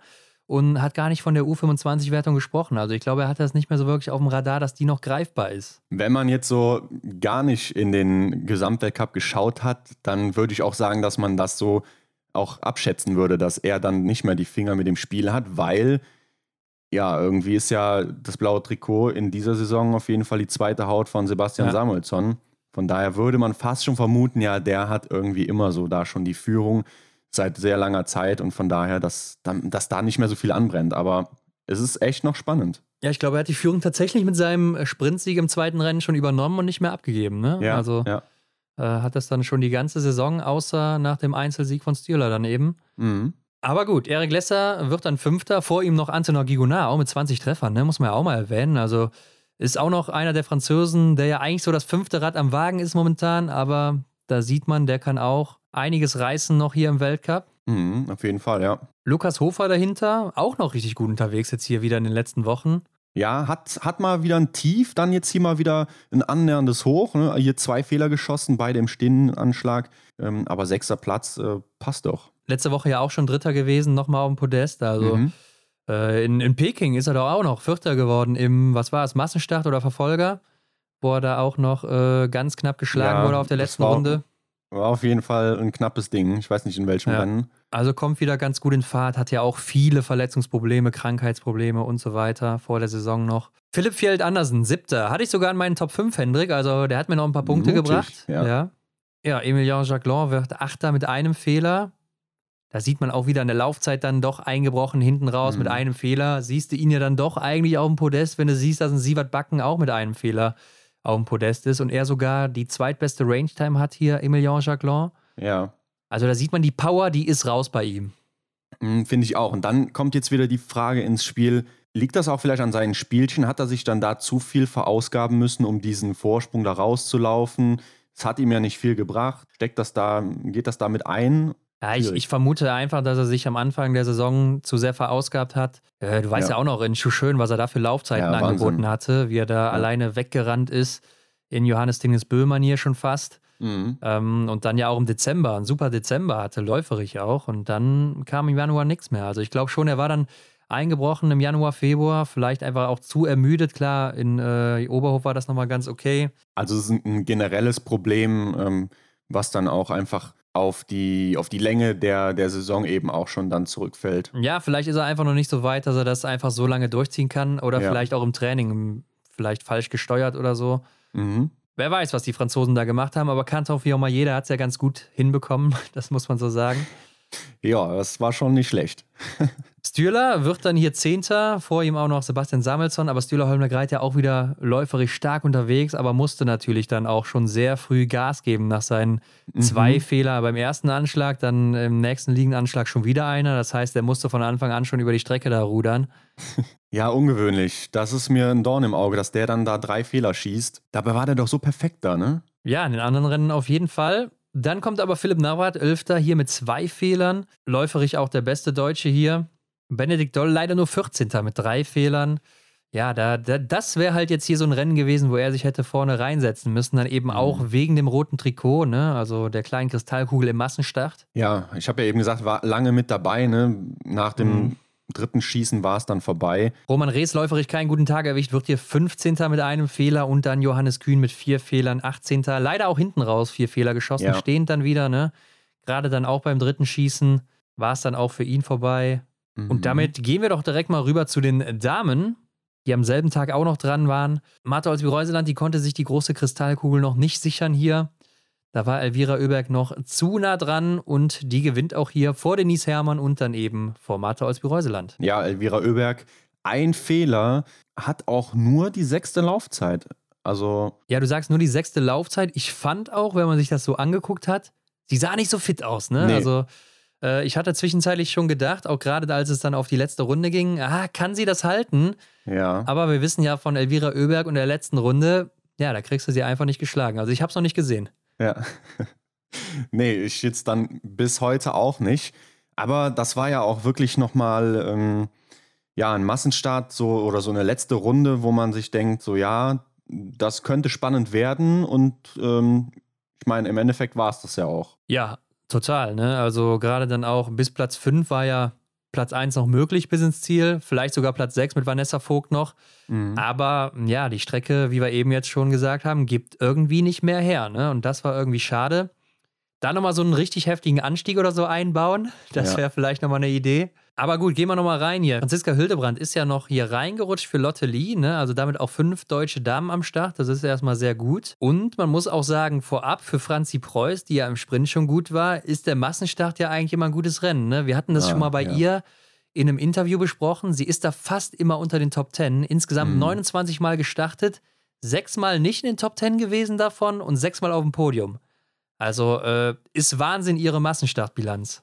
Ja, und hätte sie den einen Fehler nicht geschossen, dann hätte sie das Ding gewonnen. Die, die These, die setze ich jetzt hier einfach mal. Ja, es sah ja schon richtig gut aus nach dem dritten Schießen. Sie alleine vorne weg, ne, mit mhm. null Fehlern da rausgegangen. Marte Olsby-Reuseland und Lynn Persson je einen Fehler geschossen. Ja, und dann kam sie alleine zum letzten Schießen und dann leider auch hier ein Fehler. Also ich habe es ihr so gewünscht, hier nochmal zu auch, gewinnen, ja. endlich nochmal den Sieg zu holen. Gerade auch nach der Saison jetzt. Genau, ja, das kann, da kann man eigentlich anknüpfen an das, was ich eben gesagt hatte. Ja, das, das hätte doch nochmal so einen wirklichen Schlussstrich gezogen und, und die Tore geöffnet für das, was dann noch kommt. So, ne? Also ja. die ganze Last, die dann da jetzt sich angesammelt hatte und das Ganze, was, was da so schlecht lief aus ihrer Sicht und ja, das wäre damit wahrscheinlich äh, zum großen Teil vergessen. Das glaube ich auch. Und schade, dass es dann auch nicht mehr fürs Podest gereicht hat, auch wenn es sehr, sehr knapp war. Man sieht es mhm. ja, sie wird dann am Ende Fünfte mit nur acht Sekunden Rückstand auf eins. Also es war so eng, ne? Das ja. war echt ein Wahnsinns-Massenstart hier. Und äh, Denise wird dann eben nochmal Zweite mit zwei Fehlern sogar. Also läuft hier auch wieder sehr gut. Zweitbeste Laufzeit.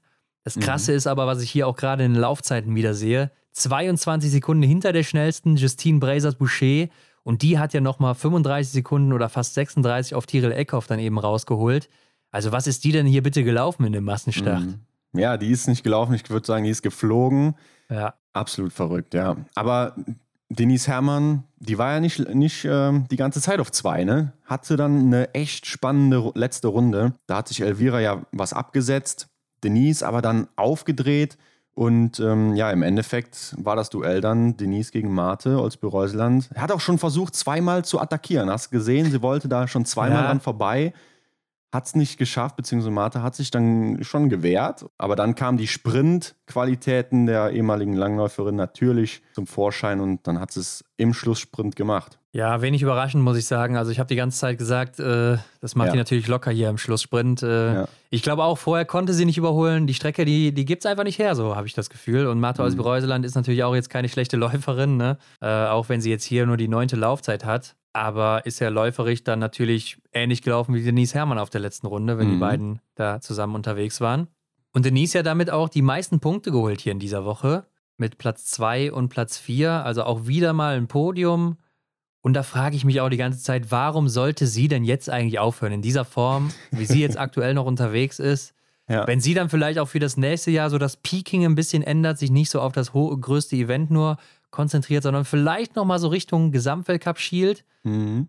Warum soll sie dann nicht nochmal eine letzte Saison mitnehmen, mit dann eben auch Oberhof als Weltmeisterschaft noch? Ja, ich denke, das wünscht sich jeder deutsche Fan da draußen, ähm, dass Denise noch weitermacht wir werden es äh, abwarten müssen. Ne? Wir können dazu, wir können nicht hell sehen. Ja, aber ich glaube nicht, dass sie aufhört, Henry. Ich glaube es nicht. Mhm. Sie, sie, hat ja auch mal gesagt, äh, dass Frauen ein bisschen länger durchhalten als Männer, als sie da auch darauf angesprochen wurde, dass Eric Lesser ja jetzt aufhört. Wie sieht es bei ah, ihr ja. aus, ne? Ja, ja. Also, war ja vielleicht schon eine kleine Andeutung. Aber ich muss nochmal gerade zurückkommen auf Elvira Oeberg, die das Rennen ja auch wieder dann beim Stehenschießen entscheidet. Mhm. Und das fällt ja auf, ne? Sie und der Stehendanschlag, das sind anscheinend ganz gute Freunde, denn da haut sie ja oft nochmal null Fehler raus und kommt dann irgendwie aus dem Nix wieder nach vorne in den Frau gegen Frau Rennen. Ja. Und ich habe mal geguckt, sie hat stehend eine Trefferquote von 88 Prozent und liegend von 82 Prozent. Also ist da deutlich besser stehend, was ja eigentlich immer ungewöhnlich ist, wenn man nicht gerade Philipp Horn heißt. Ja, wobei der hat es auch im EBU Cup geliefert, ne? Also Oder Lisa Vitozzi, ne? Können wir natürlich auch nennen an der Stelle. Ja, stehend scheint es ihr zu liegen. Also sie macht auf jeden Fall hier einen richtig guten Job. Ja, Martha Olsby-Reuseland, das war ja auch ihr erstes Podest jetzt hier in, äh, ja, seit Peking, muss man schon sagen. Mhm. Im Massenstart. Und dann gibt es natürlich auch wieder die Pressekonferenz. Und sie hat gesagt, äh, was vielleicht der Grund sein könnte, weshalb das ihr erstes Podest war, dass sie nach Peking kein richtiges Ziel mehr gehabt hatte. Die war eine Woche auf der Couch, also hat irgendwie nichts gemacht anscheinend. Und sie fand es sehr schwierig, wieder reinzufinden, weil mhm. Peking war ihr großes Ziel. Und ja, jetzt hatte sie keins mehr so wirklich, obwohl ich mir denke, ja, du hast da noch ein gelbes Trikot an, ist da auch schön, das noch mitzunehmen. Ja. Ähm, aber sie sagt auch selber, es wird jetzt von Rennen zu Rennen immer wieder besser. Und so sieht es ja auch aus, muss man sagen. Und sie hat auch noch ein Ziel in Oslo. Da war sie nämlich noch nie auf dem Podium. Mhm. Ja, und das ist natürlich was, was sie noch mitnehmen will. Ja, ich finde das immer bemerkenswert oder auch krass zugleich, falls es dann so ist, dass sie eine Woche lang gar nichts gemacht hat, dass so eine Woche die man da verliert oder die man nichts tut, dass es so einen krassen Unterschied macht im Vergleich zu den Kontrahentinnen dann. Dass die ja. Spitze so eng ist oder dass das Niveau eben so hoch ist, dass man sich einfach nicht leisten kann, ähm, mal eine Woche lang die Füße hochzulegen äh, und dass man infolgedessen dann nicht mehr aufs Podium kommt. Ja, ich bin auch vorsichtig damit, was das genau heißt, eine Woche auf der Couch liegen. Also heißt das ja. äh, nur mal ein, zwei Stunden am Tag raus und ein bisschen locker joggen oder was? Ich vermute auch, dass ähm, sie sicherlich nicht ganz die Füße hat äh, stillhalten können. Ja, aber ähm, ja, ich meine, Läuferin ist ja auch immer noch oben mit dabei und äh, klar, es gibt halt einfach auch mal Phasen, wo es am Skistand nicht so läuft. Mhm. Und du weißt auch nicht, klar, es kann natürlich jetzt daran liegen, dass sie eine Woche da rumlag und nichts gemacht hat. Ich glaube aber eher, es ist eine mentale Sache so bei ihr, sondern mhm. nicht, dass sie da jetzt einfach vielleicht ein bisschen weniger gemacht hat und das halt eben den großen Unterschied macht. Ja, und wenn man jetzt gerade mal so an Eric Lesser denkt, ist das natürlich auch wieder so ein Hinweis darauf. Ne? Also, ja. dass die mentale Sache einfach so einen großen Wert ausmacht, gerade im Biathlon. Mhm. Aber ja, Hendrik, vierte wird dann Lynn Persson die auch immer so knapp am Podium vorbeischrammt. Ne? Also da wird es endlich mal Zeit. Franziska Preuß dann eben fünfte und dann Vanessa Vogt, die einzige mit 20 Treffern hier. Ja, aber auch leider wieder die Range-Time. Ne? 26. dann nur von 30 Starterinnen, verliert er 33 Sekunden mhm. auf die mhm. schnellste. Das ist dann sehr viel. Und ansonsten hätte sie wahrscheinlich dann hier auch ihr nächstes Podium schon geholt, denn der Abstand nach vorne war ja sehr, sehr gering. Klar, das ist echt so die große Schraube, an der sie drehen muss hoffen wir mal, dass es nicht so passiert wie bei Hannah Oeberg, die dann eben ihre Range-Time äh, rausputzt, aber dann dafür mehr Fehler schießt in der Zukunft. Ja, das wird echt interessant, wie sie damit umgeht, dass sie da noch weiter vorkommt. Aber wenn du mich gefragt hättest, welcher der 30 Damen traust es am ehesten zu, fehlerfrei zu bleiben, dann wäre wahrscheinlich Vanessa Vogt äh, unter den ersten ein, zwei, drei ein, zwei, Athletinnen ja. auf jeden Fall dabei gewesen. Ja, nee, also ich, ich hatte sie auch in meinen Top 5, muss ich sagen. Also Aha. ich hatte sie auch da wieder vorne gesehen, einfach weil sie so gut schießt. Ne? Ja, ja. Gut, Justine Bray-Sass, die schnellste, wird siebte, auch wieder drei Fehler. Die Olympiasiegerin im Massenstart. Mhm. Tyrell Eckhoff achte hier mit zwei Fehlern und Hanna Oeberg neunte mit zwei Fehlern. Franziska Hildebrand wird dann 20. mit zwei Fehlern. Dorothea Viera 21. mit drei mhm. Fehlern. Die Frau, die hier im roten Trikot unterwegs war und das ja auch noch holen will, aber auch hier wieder läuferig nur die 21. Zeit. Also ist anscheinend wieder der Wurm drin bei ihr. Ja, du hast ja eben das Material angesprochen. Sie war jetzt hier auch die einzige Dame aus Italien. Kann man schwer vergleichen dann, aber ja, scheint irgendwie weil es ja eben auch im Sprint schon nicht so funktioniert hat, irgendwas nicht in Ordnung zu sein. Auf der anderen Seite kann man natürlich sagen, Lukas Hofer, der äh, macht natürlich ganz gute Rennen hier. Mhm. Bei dem läuft es anscheinend, ja, kann man schlecht einschätzen an der Stelle. 27. Vanessa Hinz, vier Fehler. Und Julia Simon, die wird 29. Die Siegerin vom Vortag mit fünf Fehlern, ist aber wohl auch zusammengerasselt mit Deetra Irwin und hat sich dabei mhm. das Knie oder den Knöchel oder sowas verstaucht. Oh. Aha, Oder zumindest ja, okay. angeschwollen und ist ja. dann auch unter Tränen ins Ziel gelaufen. Man sieht es ja auch hier in der Laufzeit. Vier Minuten Rückstand, damit die langsamste des Tages. Ja, das ist deutlich. Mhm. Also da, ich weiß, ich habe es gar nicht mitbekommen. Also ich habe auch mhm, das Ich habe es auch nicht mitbekommen, deswegen war ich gerade so erstaunt. Ich hatte nur gesehen, wie äh, Simon Detieu, glaube ich, im Massenstart der Herren. ja, der hat sich einmal ganz äh, irgendwie, als wollte er ein kleines Nickerchen machen auf der Strecke, ne? Ja. Und ähm, Benedikt Doll, der Mann in Rot, der ist dann auch so vorbeigesurft auf Ski. ja. ja, nee, Julia Simon, also wahrscheinlich dann abseits der Kameras ja. passiert. Ja, und mhm. Idalin, die wird hier letzte mit neun Fehlern. Das ist natürlich ordentlich. Ja, und da habe ich mich schon gefühlt wie Sonntag. Ne? Also ich hatte irgendwie an diesem Wochenende einen Tag zu wenig, weil dieser Massenstart ja auf den Samstag gefallen ist. Aber an dem Sonntag standen ja dann noch die Mixed-Veranstaltungen auf dem Plan. Ja, und es waren die letzten der Saison. Das heißt, die Wertung entscheidet sich hier. Hier gibt es auch eine Wertung. Mhm. Äh, ich weiß gar nicht, wurde das überhaupt einmal im Fernsehen erwähnt, dass es hier eine Wertung gibt? Oder wer da ich irgendwie liegt? Ich habe es nicht mitgekriegt. Ja, ich habe es auch nicht mitbekommen. Also ich glaube nämlich nicht. Ist natürlich schade, weil das ist auch immer so ein Punkt, so kann man das dem Zuschauer natürlich nochmal ein bisschen schmackhafter oder interessanter verkaufen. Ja. Ne? Das ist immer eine ganz coole Story, denke ich zumindest, mhm. wenn man denen das so aufbaut ja, Leute, hier geht es noch um was für ein paar Nationen. Wenn die so oder so sich platzieren, dann ist da noch was drin vorne. Ja, das war tatsächlich auch nochmal interessant, denn ähm, Russland und Belarus, ich habe vorher mal reingeschaut, die waren an 1 und 2 natürlich nicht dabei. Das heißt, äh, da gab es ja noch ordentlich Punkte zu sammeln, denn Single-Mixed-Staffel und Mixed-Staffel, die kommen hier zusammen in die Wertung. Ja, deshalb hatten die auch eigentlich keine Chance mehr. Ne? Also es gibt Klar. insgesamt nur vier Mixed-Staffeln dann, die in die Wertung eingehen. Und äh, ja, wenn die zwei davon nicht mitmachen, haben die natürlich keine Chance, dann auch irgendwie zu gewinnen. Mhm. Aber ich glaube, war jetzt aktuell auch nicht so schlimm. Und man muss ja auch sagen, man hat es gemerkt, die Nationen waren gut aufgestellt. Ich fand aber, es war schwierig zu tippen. Ja. Ähm, denn man hat sich so aufgestellt, gerade bei den Schweden war es zum Beispiel auffällig, dass man eine gute Mixstaffel und auch eine gute Single-Mix-Staffel an den Start stellen kann. Mhm. Und bei den Norwegern natürlich genauso. Und, äh, allgemein bei den Nationen war es dadurch recht schwierig zu tippen, wer landet wo, fand ich zumindest. Ja, gerade so dem norwegischen Team hätte ich es tatsächlich gar nicht so zugetraut, in der Mixstaffel so abzuliefern. Ja, doch, ich schon. Ich hatte sie natürlich auch wieder auf 1 getippt, Hendrik. Ja. Ähm, aber hier sind ja auch die Männer gestartet. Das heißt, für die Damen ist das dann in der Mixstaffel erstmal eine Sprintdistanz von siebeneinhalb Kilometern. Mhm. Also die müssen dann nochmal ordentlich reinklotzen. Für die Männer ist es eine kurze Distanz. Und man hat ja auch hier wieder beim ersten Schießen schon gesehen, sehr, sehr viele Fehler. Und Roman Rees, der war ja direkt nach dem Liegenschießen schon 36 Sekunden hinten dran. Ja, da ist was schiefgelaufen. Er hat es ja versucht zu erklären, dem Zuschauer zu Hause. Da hat ihm irgendwie die Patrone verhakt oder da ist irgendwas in einen anderen Schlitz gekommen. Also da hatte er echt Probleme und hat einiges an Zeit verloren. Ja, übergibt dann ja auch mit einer Minute 17 Rückstand schon auf Norwegen. Ja. Äh, ist ja auch ungewohnt, ihn mit fünf Nachladern zu sehen, auch in der Staffel. Klar, er ist jetzt nicht unbedingt immer der Startläufer, ne? das war Erik Lesser meistens. Mhm. Also ist dann vielleicht auch ungewohnt für ihn. Aber trotzdem muss man sagen, ähm, kommt auch nicht so oft vor beim Roman. Und mir ist es beim ersten Schießen oder war es das zweite Schießen aufgefallen. Es war ja sehr sonnig hier an dem Tag und auch recht warm dann da in Estland. Ja. Teilweise hatten die Athleten ja keine Mützen oder ein Stürmband auf. Ja, stimmt, ja. Ähm, und Sigi Masé, der hat mir so ein bisschen die Malle-Vibes verschafft hier an dem Sonntag, Hendrik. Also ich weiß nicht, ob du ihn gesehen hast mit seiner Sonnenbrille, mit dem orangenen Bügel. Ja, aber Patrick mich, Oberegger hat es ja auch. Ja, das hat mich doch sehr an so eine 5 Euro am Strand bei Helmut ge gekaufte Sonnenbrille erinnert, an, in Malle da. Dazu noch ja. die Kappe auf. Also äh, ich habe mich schon im Urlaub gesehen. 100 Jahre Garantie haben die, meine ich.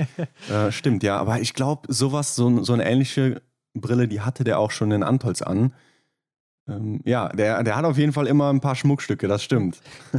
Aber gut, dann ging es eben weiter. Position 2 war dann Wettle Christiansen gegen Kanton Fiormaillet schon wieder. Mhm. Ähm, da muss man aber sagen, Kanton Fiormaillet, der war ein bisschen platt, oder? Also auf der letzten Runde verliert er nochmal ordentlich auf äh, Wettle Christiansen, nämlich 11 Sekunden. Ja, und dann im Endeffekt sind es ja dann 20 Sekunden ne, bei dem Wechsel. Ja, also verliert zwei Sekunden im Vergleich zum ersten Wechsel, obwohl er einen Nachlader weniger hat als äh, Wettle Christiansen. Mhm. Also ähm, da muss man sagen, hat der Norweger ein gutes Rennen gemacht. Ja, ich kann mir auch vorstellen, der war noch beflügelt von seinem Massenstarterfolg. Der hat mich auch, der hat ja auch kein, äh, der hatte ja auch kein Stirnband an oder ja. keine Mütze. Ey, der hat mich an irgendeine, so ich weiß auch nicht, an irgendeine so Spielzeugfigur aus den 90ern oder so erinnert, so ein Trolley oder so mit seiner Frisur, die, ja. weil ich glaube, er war auch schon ein bisschen länger nicht mehr beim Friseur, der gute Wettle. äh, herrlich. Also hatte auch noch ein bisschen Unterhaltung der Sonntag, ja. fand ich. Ja, aber zumindest. wirkt auch direkt anders, ne? Wenn ja. da bei den Athleten irgendwas fehlt, was sonst immer da ist, wirkt es direkt anders. Ja, es war auf jeden Fall, hat er ein gutes Volumenshampoo oder so. Mhm. Müsste ich mir ja. vielleicht mal, müsste ich mir vielleicht mal leihen von ihm. Ich wollte gerade fragen, ich wollte gerade sagen, da müssten wir mal fragen. Also ich hätte auch ja. gerne noch ein bisschen mehr Volumen, aber ja, ich fürchte, das gibt nichts mehr. Ja, Hendrik, ich habe die Hoffnung aufgegeben schon vor ein paar Jahren. Aber gut, ähm, die Schweiz war auch noch vorne mit dabei, ziemlich lange, ne? Äh, Benjamin ja. Vega hier auch ganz gut. Ja, er schießt ganz okay. Vier Nachlader ist jetzt nicht wirklich gut, muss man sagen. Aber es war dann doch auffällig, Benjamin Vega ist läuferisch nicht mehr so gut in Form momentan. Ne? Vielleicht auch noch wegen seiner Corona-Infektion, mhm. die er hatte im Januar. Äh, aber auch auf seinen letzten Tagen. Schießt ganz gut. Insgesamt ist er ja auch, glaube ich, einer der besten Schützen im Weltcup. Mhm. Aber läuferisch ist er nicht da, wo er mal war. Ne? Ja, es kann echt viele Gründe haben, so wie du sagst, ne, mit der Infektion, die er hatte, sind das so, man, man hört ja, ne, ob, dass man da nicht mehr so gut dann reinkommt danach und dass das einfach eine längere Geschichte sein kann. Wer weiß, aber ich denke mal, klar, er hatte noch Dampf, aber im Endeffekt reicht es halt dann nicht mehr ähm, bis nach ganz oben. Und an der dritten Position kommt dann die erste Frau. Mit Tiril Eckhoff geht die natürlich dann als erster auch ins Rennen, braucht nur zwei Nachlader stehen, baut die Führung weiter aus für die Norwegerinnen mhm. und Norweger. Ähm, einfach weil sie natürlich läuferig gut dabei ist hier mal wieder. Zweitbeste Laufzeit auf ihrer Position. Ja, und damit lässt sie da auch vorne nichts anbrennen. Und es geht weiter nach vorne, aber auch Deutschland hat sich ja weiter nach vorne gearbeitet. Ja, schon durch Benedikt Doll und dann eben auch durch Vanessa Vogt. Ja, Vanessa Vogt macht auch in ihrem Einsatz äh, das zweitbeste Rennen, ne? Vor Marketa Davidova. Ja, zehn Treffer mal wieder gesetzt, ne? Also, ja, kann man nur mit dem Kopf schütteln bei dem, bei der Trefferquote von ihr. Im positiven Sinne. Ja, definitiv. Also, es ist, das ist krank. Einfach ja. nur, also auch im positiven Sinne krank. Ja, ja. Aber die Abstände waren schon recht groß dann äh, beim letzten Wechsel. Ne? Also Norwegen 30 Sekunden Vorsprung, dann kam ja. erst Frankreich, dann eine Minute 25 schon Tschechien. Also da waren die Abstände sehr groß. Ja, und da muss ich sagen, da setzte bei mir schon fast schon Langeweile ein. Also ja, das, das lief halt einfach irgendwie. Der Rhythmus war da und da ging nichts. Ne? Ich würde es jetzt auch dann wieder auf die Strecke beziehen. Ja, ich weiß nicht, ob es nur die Strecke ist, aber einfach diese Riesenabstände kriegst du natürlich auch schwer zugelaufen, ja. wenn da vorne vier, fünf Top-Athletinnen unterwegs sind, mhm. die alle keine Federn lassen. Dann kannst du natürlich auch nicht viel aufholen. Ich habe gedacht, ja, vielleicht Elvira Oeberg, wenn sie einen sehr guten Tag hat, holt sie sich noch Ingrid Landmark-Tandrevold. Aber man muss sagen, die hat ja auch einen richtig guten Tag und macht da schon auf der ersten Runde richtig Zeit gut. Und ja. auch hinten raus dann noch. Die hat da auch gar nichts anbrennen lassen, nur einen Nachlader gebraucht. Ja, und holt damit eben den Sieg für die Norwegerinnen, mhm. vor dann eben den Schwedinnen mit Elvira Oeberg und auf Platz 3 läuft dann Justine Breisers Boucher ein. Da habe ich auch noch gedacht, vielleicht ist ja für Denise auch noch der dritte Platz drin, wenn Breisers vorne ein paar Fehler zu viel schießt, aber ja. ja gut, hat sich ja auch nur einen Nachlader gegönnt hier. Was man aber auch noch erwähnen muss, Denise kommt dann als Vierte ins Ziel und braucht gar keinen Nachlader. Mhm. Ja, Denise Herrmann brutal am Schießstand. Also hier in der Staffel hat sie mir richtig gut gefallen. Das sah echt stabil aus und hat, glaube ich, ja, so gut geschossen wie, wie selten gesehen, oder? Ja, fand ich auch. Also auch recht zügig und äh, mhm. ich glaube, nimmt dann auch auf der letzten Runde ordentlich raus. Denn ja. man sieht es ja läuferig, dass sie da ein Stück zurückhängt. Vor allen Dingen auf der letzten Runde nochmal 23 Sekunden verliert, was natürlich unüblich ist, gerade in diesen Tagen bei ihr. Mhm. Also ja, es war nichts mehr nach vorne zu holen und dann musst du dich natürlich auch nicht mehr so wirklich anstrengen. Aber Elvira Oeberg auch wieder stehen, fehlerfrei geblieben, ne? Boah, brutal. Da wollte ich auch noch drauf eingehen. Das Duell Elvira Oeberg gegen Justine Brezas-Boucher ja. am Schießstand, wie schnell, ähm, ja, ich fand, sie hat dann doch auch schon die Französin unter Druck gesetzt und wie schnell sie da die Scheiben abgeräumt hat. Einfach ja. eine Klasse für sich. Ja, sie hatte auch bei der Pressekonferenz gesagt, dass sie sich stehend aktuell unheimlich wohl fühlt. Ja. Also da läuft's einfach, ne, wenn du einmal in diesem Flow bist und du hast dann auch im Kopf diese Gedanken, dass äh, dir kann ja eh nichts passieren stehend. Mhm. Ja, wenn du einmal da drin bist, dann ja. läuft's eben. Insgesamt muss man ja sagen, Deutschland dann Vierter geworden, auch nur sechs Nachlader gehabt. Das ist das zweitbeste oder drittbeste Schießergebnis. Rumänien war noch besser, die sind aber nur Zwölfter geworden. Stimmt, Frankreich mit gleicher Nachladeranzahl. Und dann kommt Norwegen. Hast du bei Ingrid Landmark-Tandrevold gesehen, wie langsam manchmal diese Scheiben gefallen sind? Also sie hatte ja, ja diesen ja. krassen Randtreffer, dieses Kant Üt, wie es auf Norwegisch heißt. Ja. Also selten habe ich eine Scheibe so langsam fallen sehen wie bei ihr dann da ein, zwei Mal. Ja, man hat es auch später bei Stühler ein paar Mal gesehen, ne? Also war da auch mhm. knapp dran teilweise. Und äh, klar, ist natürlich auch dem System da geschuldet, ne? Ich weiß jetzt gar nicht, wie dieser Name ist. Äh, so, ich will mich, na, egal. Machen wir weiter, Hendrik. ähm, ich will noch hier gerade auf die Gesamtlaufzeiten eingehen. Da sieht man ja. Norwegen auch hier das schnellste Team gewesen. Eine Minute 29 vor Deutschland, die die viertschnellsten waren. Ja, damit hängen die deutlich zurück, denn die zweit- und drittschnellsten, das sind die Schweden und Franzosen, mhm. die hier circa 32 Sekunden Rückstand haben und Deutschland dann nochmal eine Minute drauf. Das ist natürlich sehr viel. Mhm, aber ich finde, das spricht auch so für ja, das, was man eigentlich so erwartet. Also auch was die Staffelergebnisse in, der, in den letzten Wochen und Monaten halt gezeigt haben. In Deutschland war sehr häufig so, ja, das vierte Rad am Wagen, der Vergleich, der passt nicht, weil am Wagen sind immer vier Räder, aber ähm, so der erste hinterm Podium, ne? Ja, also sehr, sehr viele vierte Plätze leider geholt mhm. bei den ganzen Staffeln, jetzt auch übergreifend. Genau, genau. Obwohl ich sagen muss, mit dem Team, Benedikt Doll, Denise Herrmann, zwei sehr starke Läufer. Vanessa Vogt hat sich hier auch läuferisch gut präsentiert. Ja. Ja, Roman Rees äh, eigentlich auch ganz solide, zumindest im Sprint. Hätte ich nicht gedacht, dass man so weit zurückhängt. Man muss natürlich jetzt bedenken, Denise hat wahrscheinlich rausgenommen, also wahrscheinlich nochmal 30 mhm. Sekunden dadurch verloren, sonst wäre man auch ein bisschen weiter vorne. Aber da fehlt halt trotzdem noch was zur Spitze. Mhm. Und dann auch in der Range-Time sieht man, dass man allen drei Nationen, Schweden, Norwegen und Frankreich, dann doch gute 30, 35 Sekunden hinterher ist. Also da fehlt es dann eben auch insgesamt gesehen als Team. Mhm. Und das ist ja auch was, was wir auch über mehrere Wochen dann schon gesehen haben, beziehungsweise über die gesamte Saison. Ja. Ja, und den Abschluss, den bildeten dann die Single-Mix-Staffel. Und Henrik, zwischenzeitlich war Norwegen acht Punkte vor den Schweden, also alles noch drin für die Schweden und Schwedinnen, beziehungsweise ja, natürlich dann auch eben für Team Norwegen. Mhm. In der Wertung. In der Wertung, genau. Ja. Also es geht hier um die kleine Kristallkugel in der Mixstaffel. Mhm. Und es war für Deutschland äh, Franziska Preuß und Erik Lesser am Start, das Silbermedaillengewinnerteam 2020 aus Antolz. Ein letztes Mal hier. Wie sollte es anders sein, oder? Also ich habe es mir schon so gedacht, dass es so kommt. Ja, was, was hätte man anders machen sollen? Bei dem Single-Mixed-Paar, also ja, aber die anderen waren auch sehr gut besetzt. Schweden mit Hanna Oeberg, Sebastian Samuelsson, Italien mit Lisa Vitozzi und Lukas Hofer habe ich auch für ein starkes Team gehalten. Ja. Norwegen, Stürler Holmler Greit und äh, Marte Olsby-Reuseland. Das waren für mich die vier Großen mit Deutschland dann eben, die sich hier um den Sieg prügeln. Ähm, ja, ich hätte noch Österreich mit eingeworfen. Ah, klar, ja. Auch in Natürlich. starker Besetzung. Lisa Theresa Hauser Lisa und Simon Theresa Hauser. Ja. Aber man muss sagen, Lisa Theresa Hauser hat sich eine Strafrunde geleistet, ne? Oh, wei, oh, wei, ja. Gerade Lisa Theresa Hauser. Also sie war ja sonst so souverän. Ich äh, habe jetzt ein Déjà-vu. Wir haben das schon so oft erzählt, ne, ja. dass wir hoffen, dass sie da nochmal irgendwie rauskommt. Ja, und jetzt kassiert sie tatsächlich dann auch eine Strafrunde. Ja, ich glaube, was nur noch schlimmer war, war dann drei Strafrunden für Lisa Vitozzi liegend, die ja in Führung auch wieder war. Ja. Aber das ist natürlich heftig in der Staffel und wirft Team Italien dann natürlich sehr, sehr weit zurück. Mhm. Aber ich fand es auch richtig lustig. Zwischenzeitlich wurde mal Roman Rees äh, eingeblendet und dann wurde von Willi Haag gesagt, der guckt immer noch bedröppelt. Wegen der Mixstaffel. Ja. Und da habe ich mir gedacht, ja, wahrscheinlich, Willi.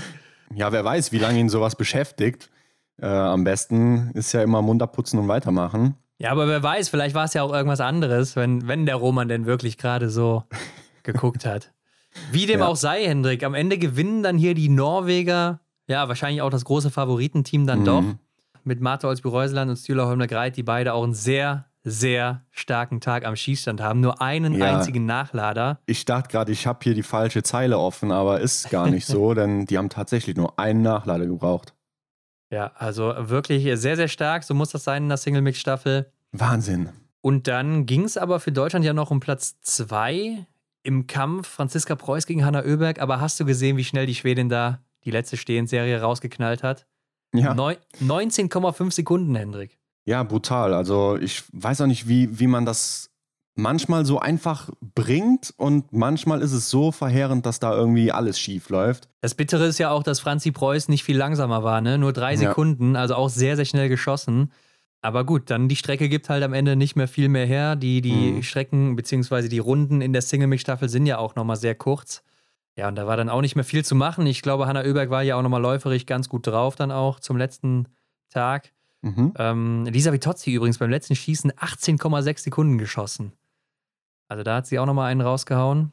Ja, am Ende wird Deutschland dann eben Dritter hinter den Schweden und Frankreich Platz 4. Und Lisa Vitozzi holt tatsächlich noch Platz 5 mhm. mit drei Strafrunden. Ja, spricht dann für eine gute Laufzeit. Ja, und wenn wir da auch mal reingucken, ist Italien tatsächlich das zweitschnellste Team hinter Deutschland. Also Franzi mhm. Preuß und Erik Lesser war das schnellste Team hier in der Single-Mix-Staffel. Ja, Franzi Preuß macht auch in ihrem vierten Einsatz äh, das beste Rennen hinter Elvira Oeberg und Marta Olsby-Reusland. Lisa Vitozzi auf Rang 4, also da hat sie echt gezeigt, dass sie ähm, ja, zu den Besten gehört. Ja, und in der Single-Mix-Staffel ist meistens ja auch das Schießen ausschlaggebend, ne, das schnelle Schießen. Da sieht man auch Norwegen weit vorne, 12 Sekunden vor Schweden und dann auf Platz 3 Deutschland, 28 Sekunden dahinter. Ja, und das ist ja auch dann die Endplatzierung, denn im Laufen, klar, da haben wir gesagt, die Deutschen waren die schnellsten, aber Team Schweden ist nur 8 Sekunden zurück, Norwegen auch nur circa 8 Sekunden zurück. Mhm. Ja, und damit ähm, sieht man, die Single-Mix-Staffel, die wird am Schießstand entschieden. Ja, das hast du gut zusammengefasst. Und Henrik, damit gewinnen die Norweger natürlich mit zwei Siegen dann auch. Und wenn sie schon vor dem letzten Rennen geführt haben, die Mixstaffelwertung. Mhm, deutlich. Vor den Schweden. Und damit gucken wir doch mal, Hendrik, wer ist denn im Gesamtweltcup zurzeit? Ganz weit vorne. Ja, bei den Damen ganz weit vorne ist definitiv Marta Olsby-Reuseland. Sie hat jetzt einen guten Vorsprung. Die Entscheidung ist noch nicht gefallen. Sie fällt aber ja vermutlich im ersten Einzelrennen von Oslo. Ja, muss nicht, ne? Aber wenn sie sich gut platziert und Elvira Oeberg vielleicht auch nicht so gut, mhm. dann könnte es sich da schon entscheiden. Denn, Hendrik, es gibt danach immer noch hin noch 120 Punkte zu holen im Verfolger und im Massenstart. Mhm. Ja. Und stell dir vor, jetzt holt sich hier eine von den beiden oder Marto als Reuseland noch eine äh, Corona-Infektion. Ja, ich hast recht. Hanna Oeberg aktuell äh, Dritte, ist aber schon über 100 Punkte hinter ihrer Schwester, also sehr weit abgeschlagen. Hat aber dann auch wiederum 40 Punkte, 50 Punkte fast Vorsprung vor Lisa Theresa Hauser. Mhm. Und dann kommt immerhin schon Dorothea Viera. Dinara Alimeka war mal jetzt übersprungen, denn die wird wahrscheinlich noch nach hinten durchgereicht. Glaube ich auch, ja. Ist noch Vierte. Aber ist doch auch äh, verwunderlich, dass die sich dann trotzdem noch so weit oben hält. Ne? Ich meine, sie sammelt halt keine Punkte, aber sie war ja auch zuvor Zweite, also von daher. Ja, war eine starke Saison, das muss man so sagen. Ist dann bis dahin ähm, echt gut gelaufen für sie. Beste Deutsche, Denise Herrmann, Rang 11. Dann kommt Vanessa Vogt jetzt schon auf Rang 13. Mhm. Tiril Eckhoff ist jetzt 15. hier. Und dann kommt Franzi Preuß, 22. ist jetzt vor Vanessa Hinz, die 23. ist. Franziska Hildebrand 29. War natürlich gut, dass sie auch im Massenstart dabei war, weil dann gibt es ja immer Punkte. Ja.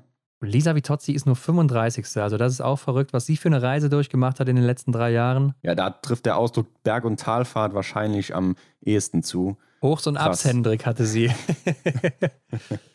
ja, die soll es geben. Ja, bei den Männern ist das Ding entschieden, das haben wir schon gesagt. Mhm. 250 Punkte hat äh, Kanton Fiormaillet schon fast Vorsprung vor Emilien Jacquelin. Ja, dahinter kommt Sebastian Samuelsson. Dann kommt Wettle Christiansen und dann kommt schon Stühler Holm Lagreit. Und das sind eben nur 22 Punkte auf Sebastian Samuelsson für Lagreit. Mhm. Ja, und damit ist das blaue Trikot ganz klar noch in greifbarer Nähe für ihn. Ja, und auch das interne Duell, wie du eben gesagt hattest, Wettle Christiansen gegen Legreit, das sind so äh, die kleinen ähm, ja, Szenarien, die man noch beobachten kann in Oslo. Ja, genau. Wer hier zum Beispiel der stärkste Norweger wird. Ja, Benedikt Doll Achter und wie gesagt, da geht es auch noch um die Massenstartwertung dann im letzten Rennen der Saison. Mhm. Johannes Kühn ist Zwölfter. Ich finde es verrückt, dass Tero Seppela tatsächlich Elfter ist, ne? Also auch so ein unscheinbarer, ja. der sich aber trotzdem da oben hält. Ja, hatte immer mal wieder eine gute Platzierung in den äh, Top Ten gewesen. Auch dann, wenn er dann außerhalb der Top Ten ist, ist er trotzdem so relativ nah da dran. Ne? Und von daher sammelt er immer stetig gute Punkte. Erik Lesser, 16. jetzt, macht natürlich in den letzten zwei Wochen ordentlich Boden gut. Mhm. Philipp Navrat ist 24. Äh, Roman Rees hast du übersehen, Rang 17 sogar. Oh ja, stimmt. Habe ich vielleicht zu bedröppelt geguckt an der Stelle. Aber ist jetzt hinter Erik Lesser tatsächlich auch. Ja. Und ja, Hendrik, damit geht es natürlich dann auch wieder ab heute. Montag werden natürlich wieder die Stars of the Week auch gewählt. Ne? Also da haben wir mhm. diesmal Canton Fiormaillet, Wettlich Jostad Christiansen und Stühler Holmler Greit bei den Männern. Und bei den Damen Denise Herrmann, die die meisten Punkte geholt hat. Elvira Oeberg hat einen Sieg geholt. Mhm. Und natürlich Vanessa Vogt ist nämlich auch vorne bei den Punktbesten dabei. Das wird ein feines Duell. Denise Herrmann gegen Vanessa Vogt. Leute, ja. man kann leider nur einmal drücken. Ja, das stimmt, das stimmt. Es gab aber auch noch im IBU Cup das Saisonfinale am Wochenende, Hendrik, in Ritnaun, ja. Italien. Und hier mhm. ging es auch noch um was Wichtiges, denn ähm, es ist wichtig, am Ende unter den Top 10 in der Gesamtwertung zu sein, wenn du noch beim letzten Weltcup dabei sein willst. Denn das deutsche Team hat zum Beispiel, wie auch andere große Nationen, acht Startplätze beim letzten Weltcup dann in Oslo.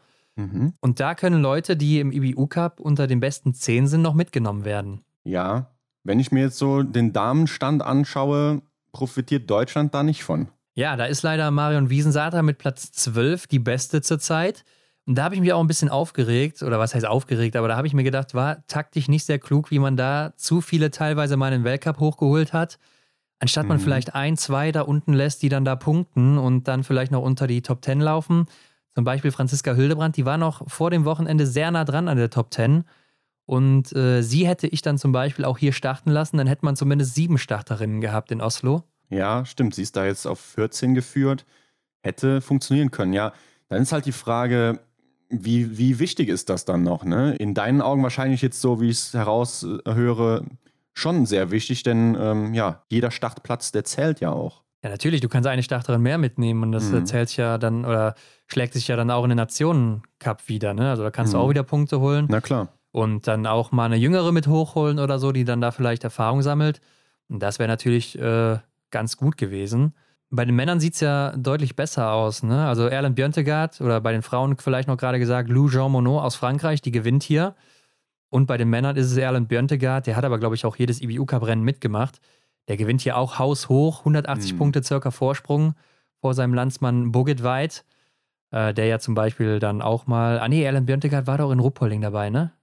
Ja. ja. Ja, wo die anderen Jungs wegen Peking ausgesetzt haben. Genau. Aber bester Deutscher ist hier Lukas Fratscher auf Rang 4. Dann kommt schon Justus Strelo. Beide ja um letzten Wochenende nicht mehr angetreten, weil sie eben Corona infiziert waren. Mhm. Vielleicht sind sie nächste Woche wieder negativ und können starten. Da muss man natürlich auch mal gucken, wie das körperlich so ist.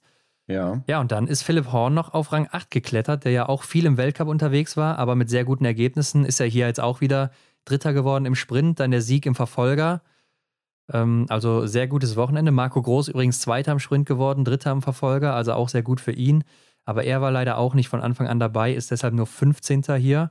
Mhm. Heißt aber, man kann Philipp Horn, Justus Strelo oder Lukas Fratscher, zwei von den dreien mitnehmen noch nach Oslo. Das, ja, sie haben jetzt so sozusagen die Qualifikation dafür. Vielleicht auch alle drei, wenn man sagt, David Zobel, der hatte jetzt seine Chance und äh, man gibt den anderen dreien dann nochmal eine Chance mhm. in Oslo. Ja. Ähm, aber ich denke, Philipp Horn werden wir definitiv sehen in Oslo, gar keine Frage. Ja, auch wenn er vielleicht muss, als Achter nur der Dritte ist von diesen dreien. Muss so kommen.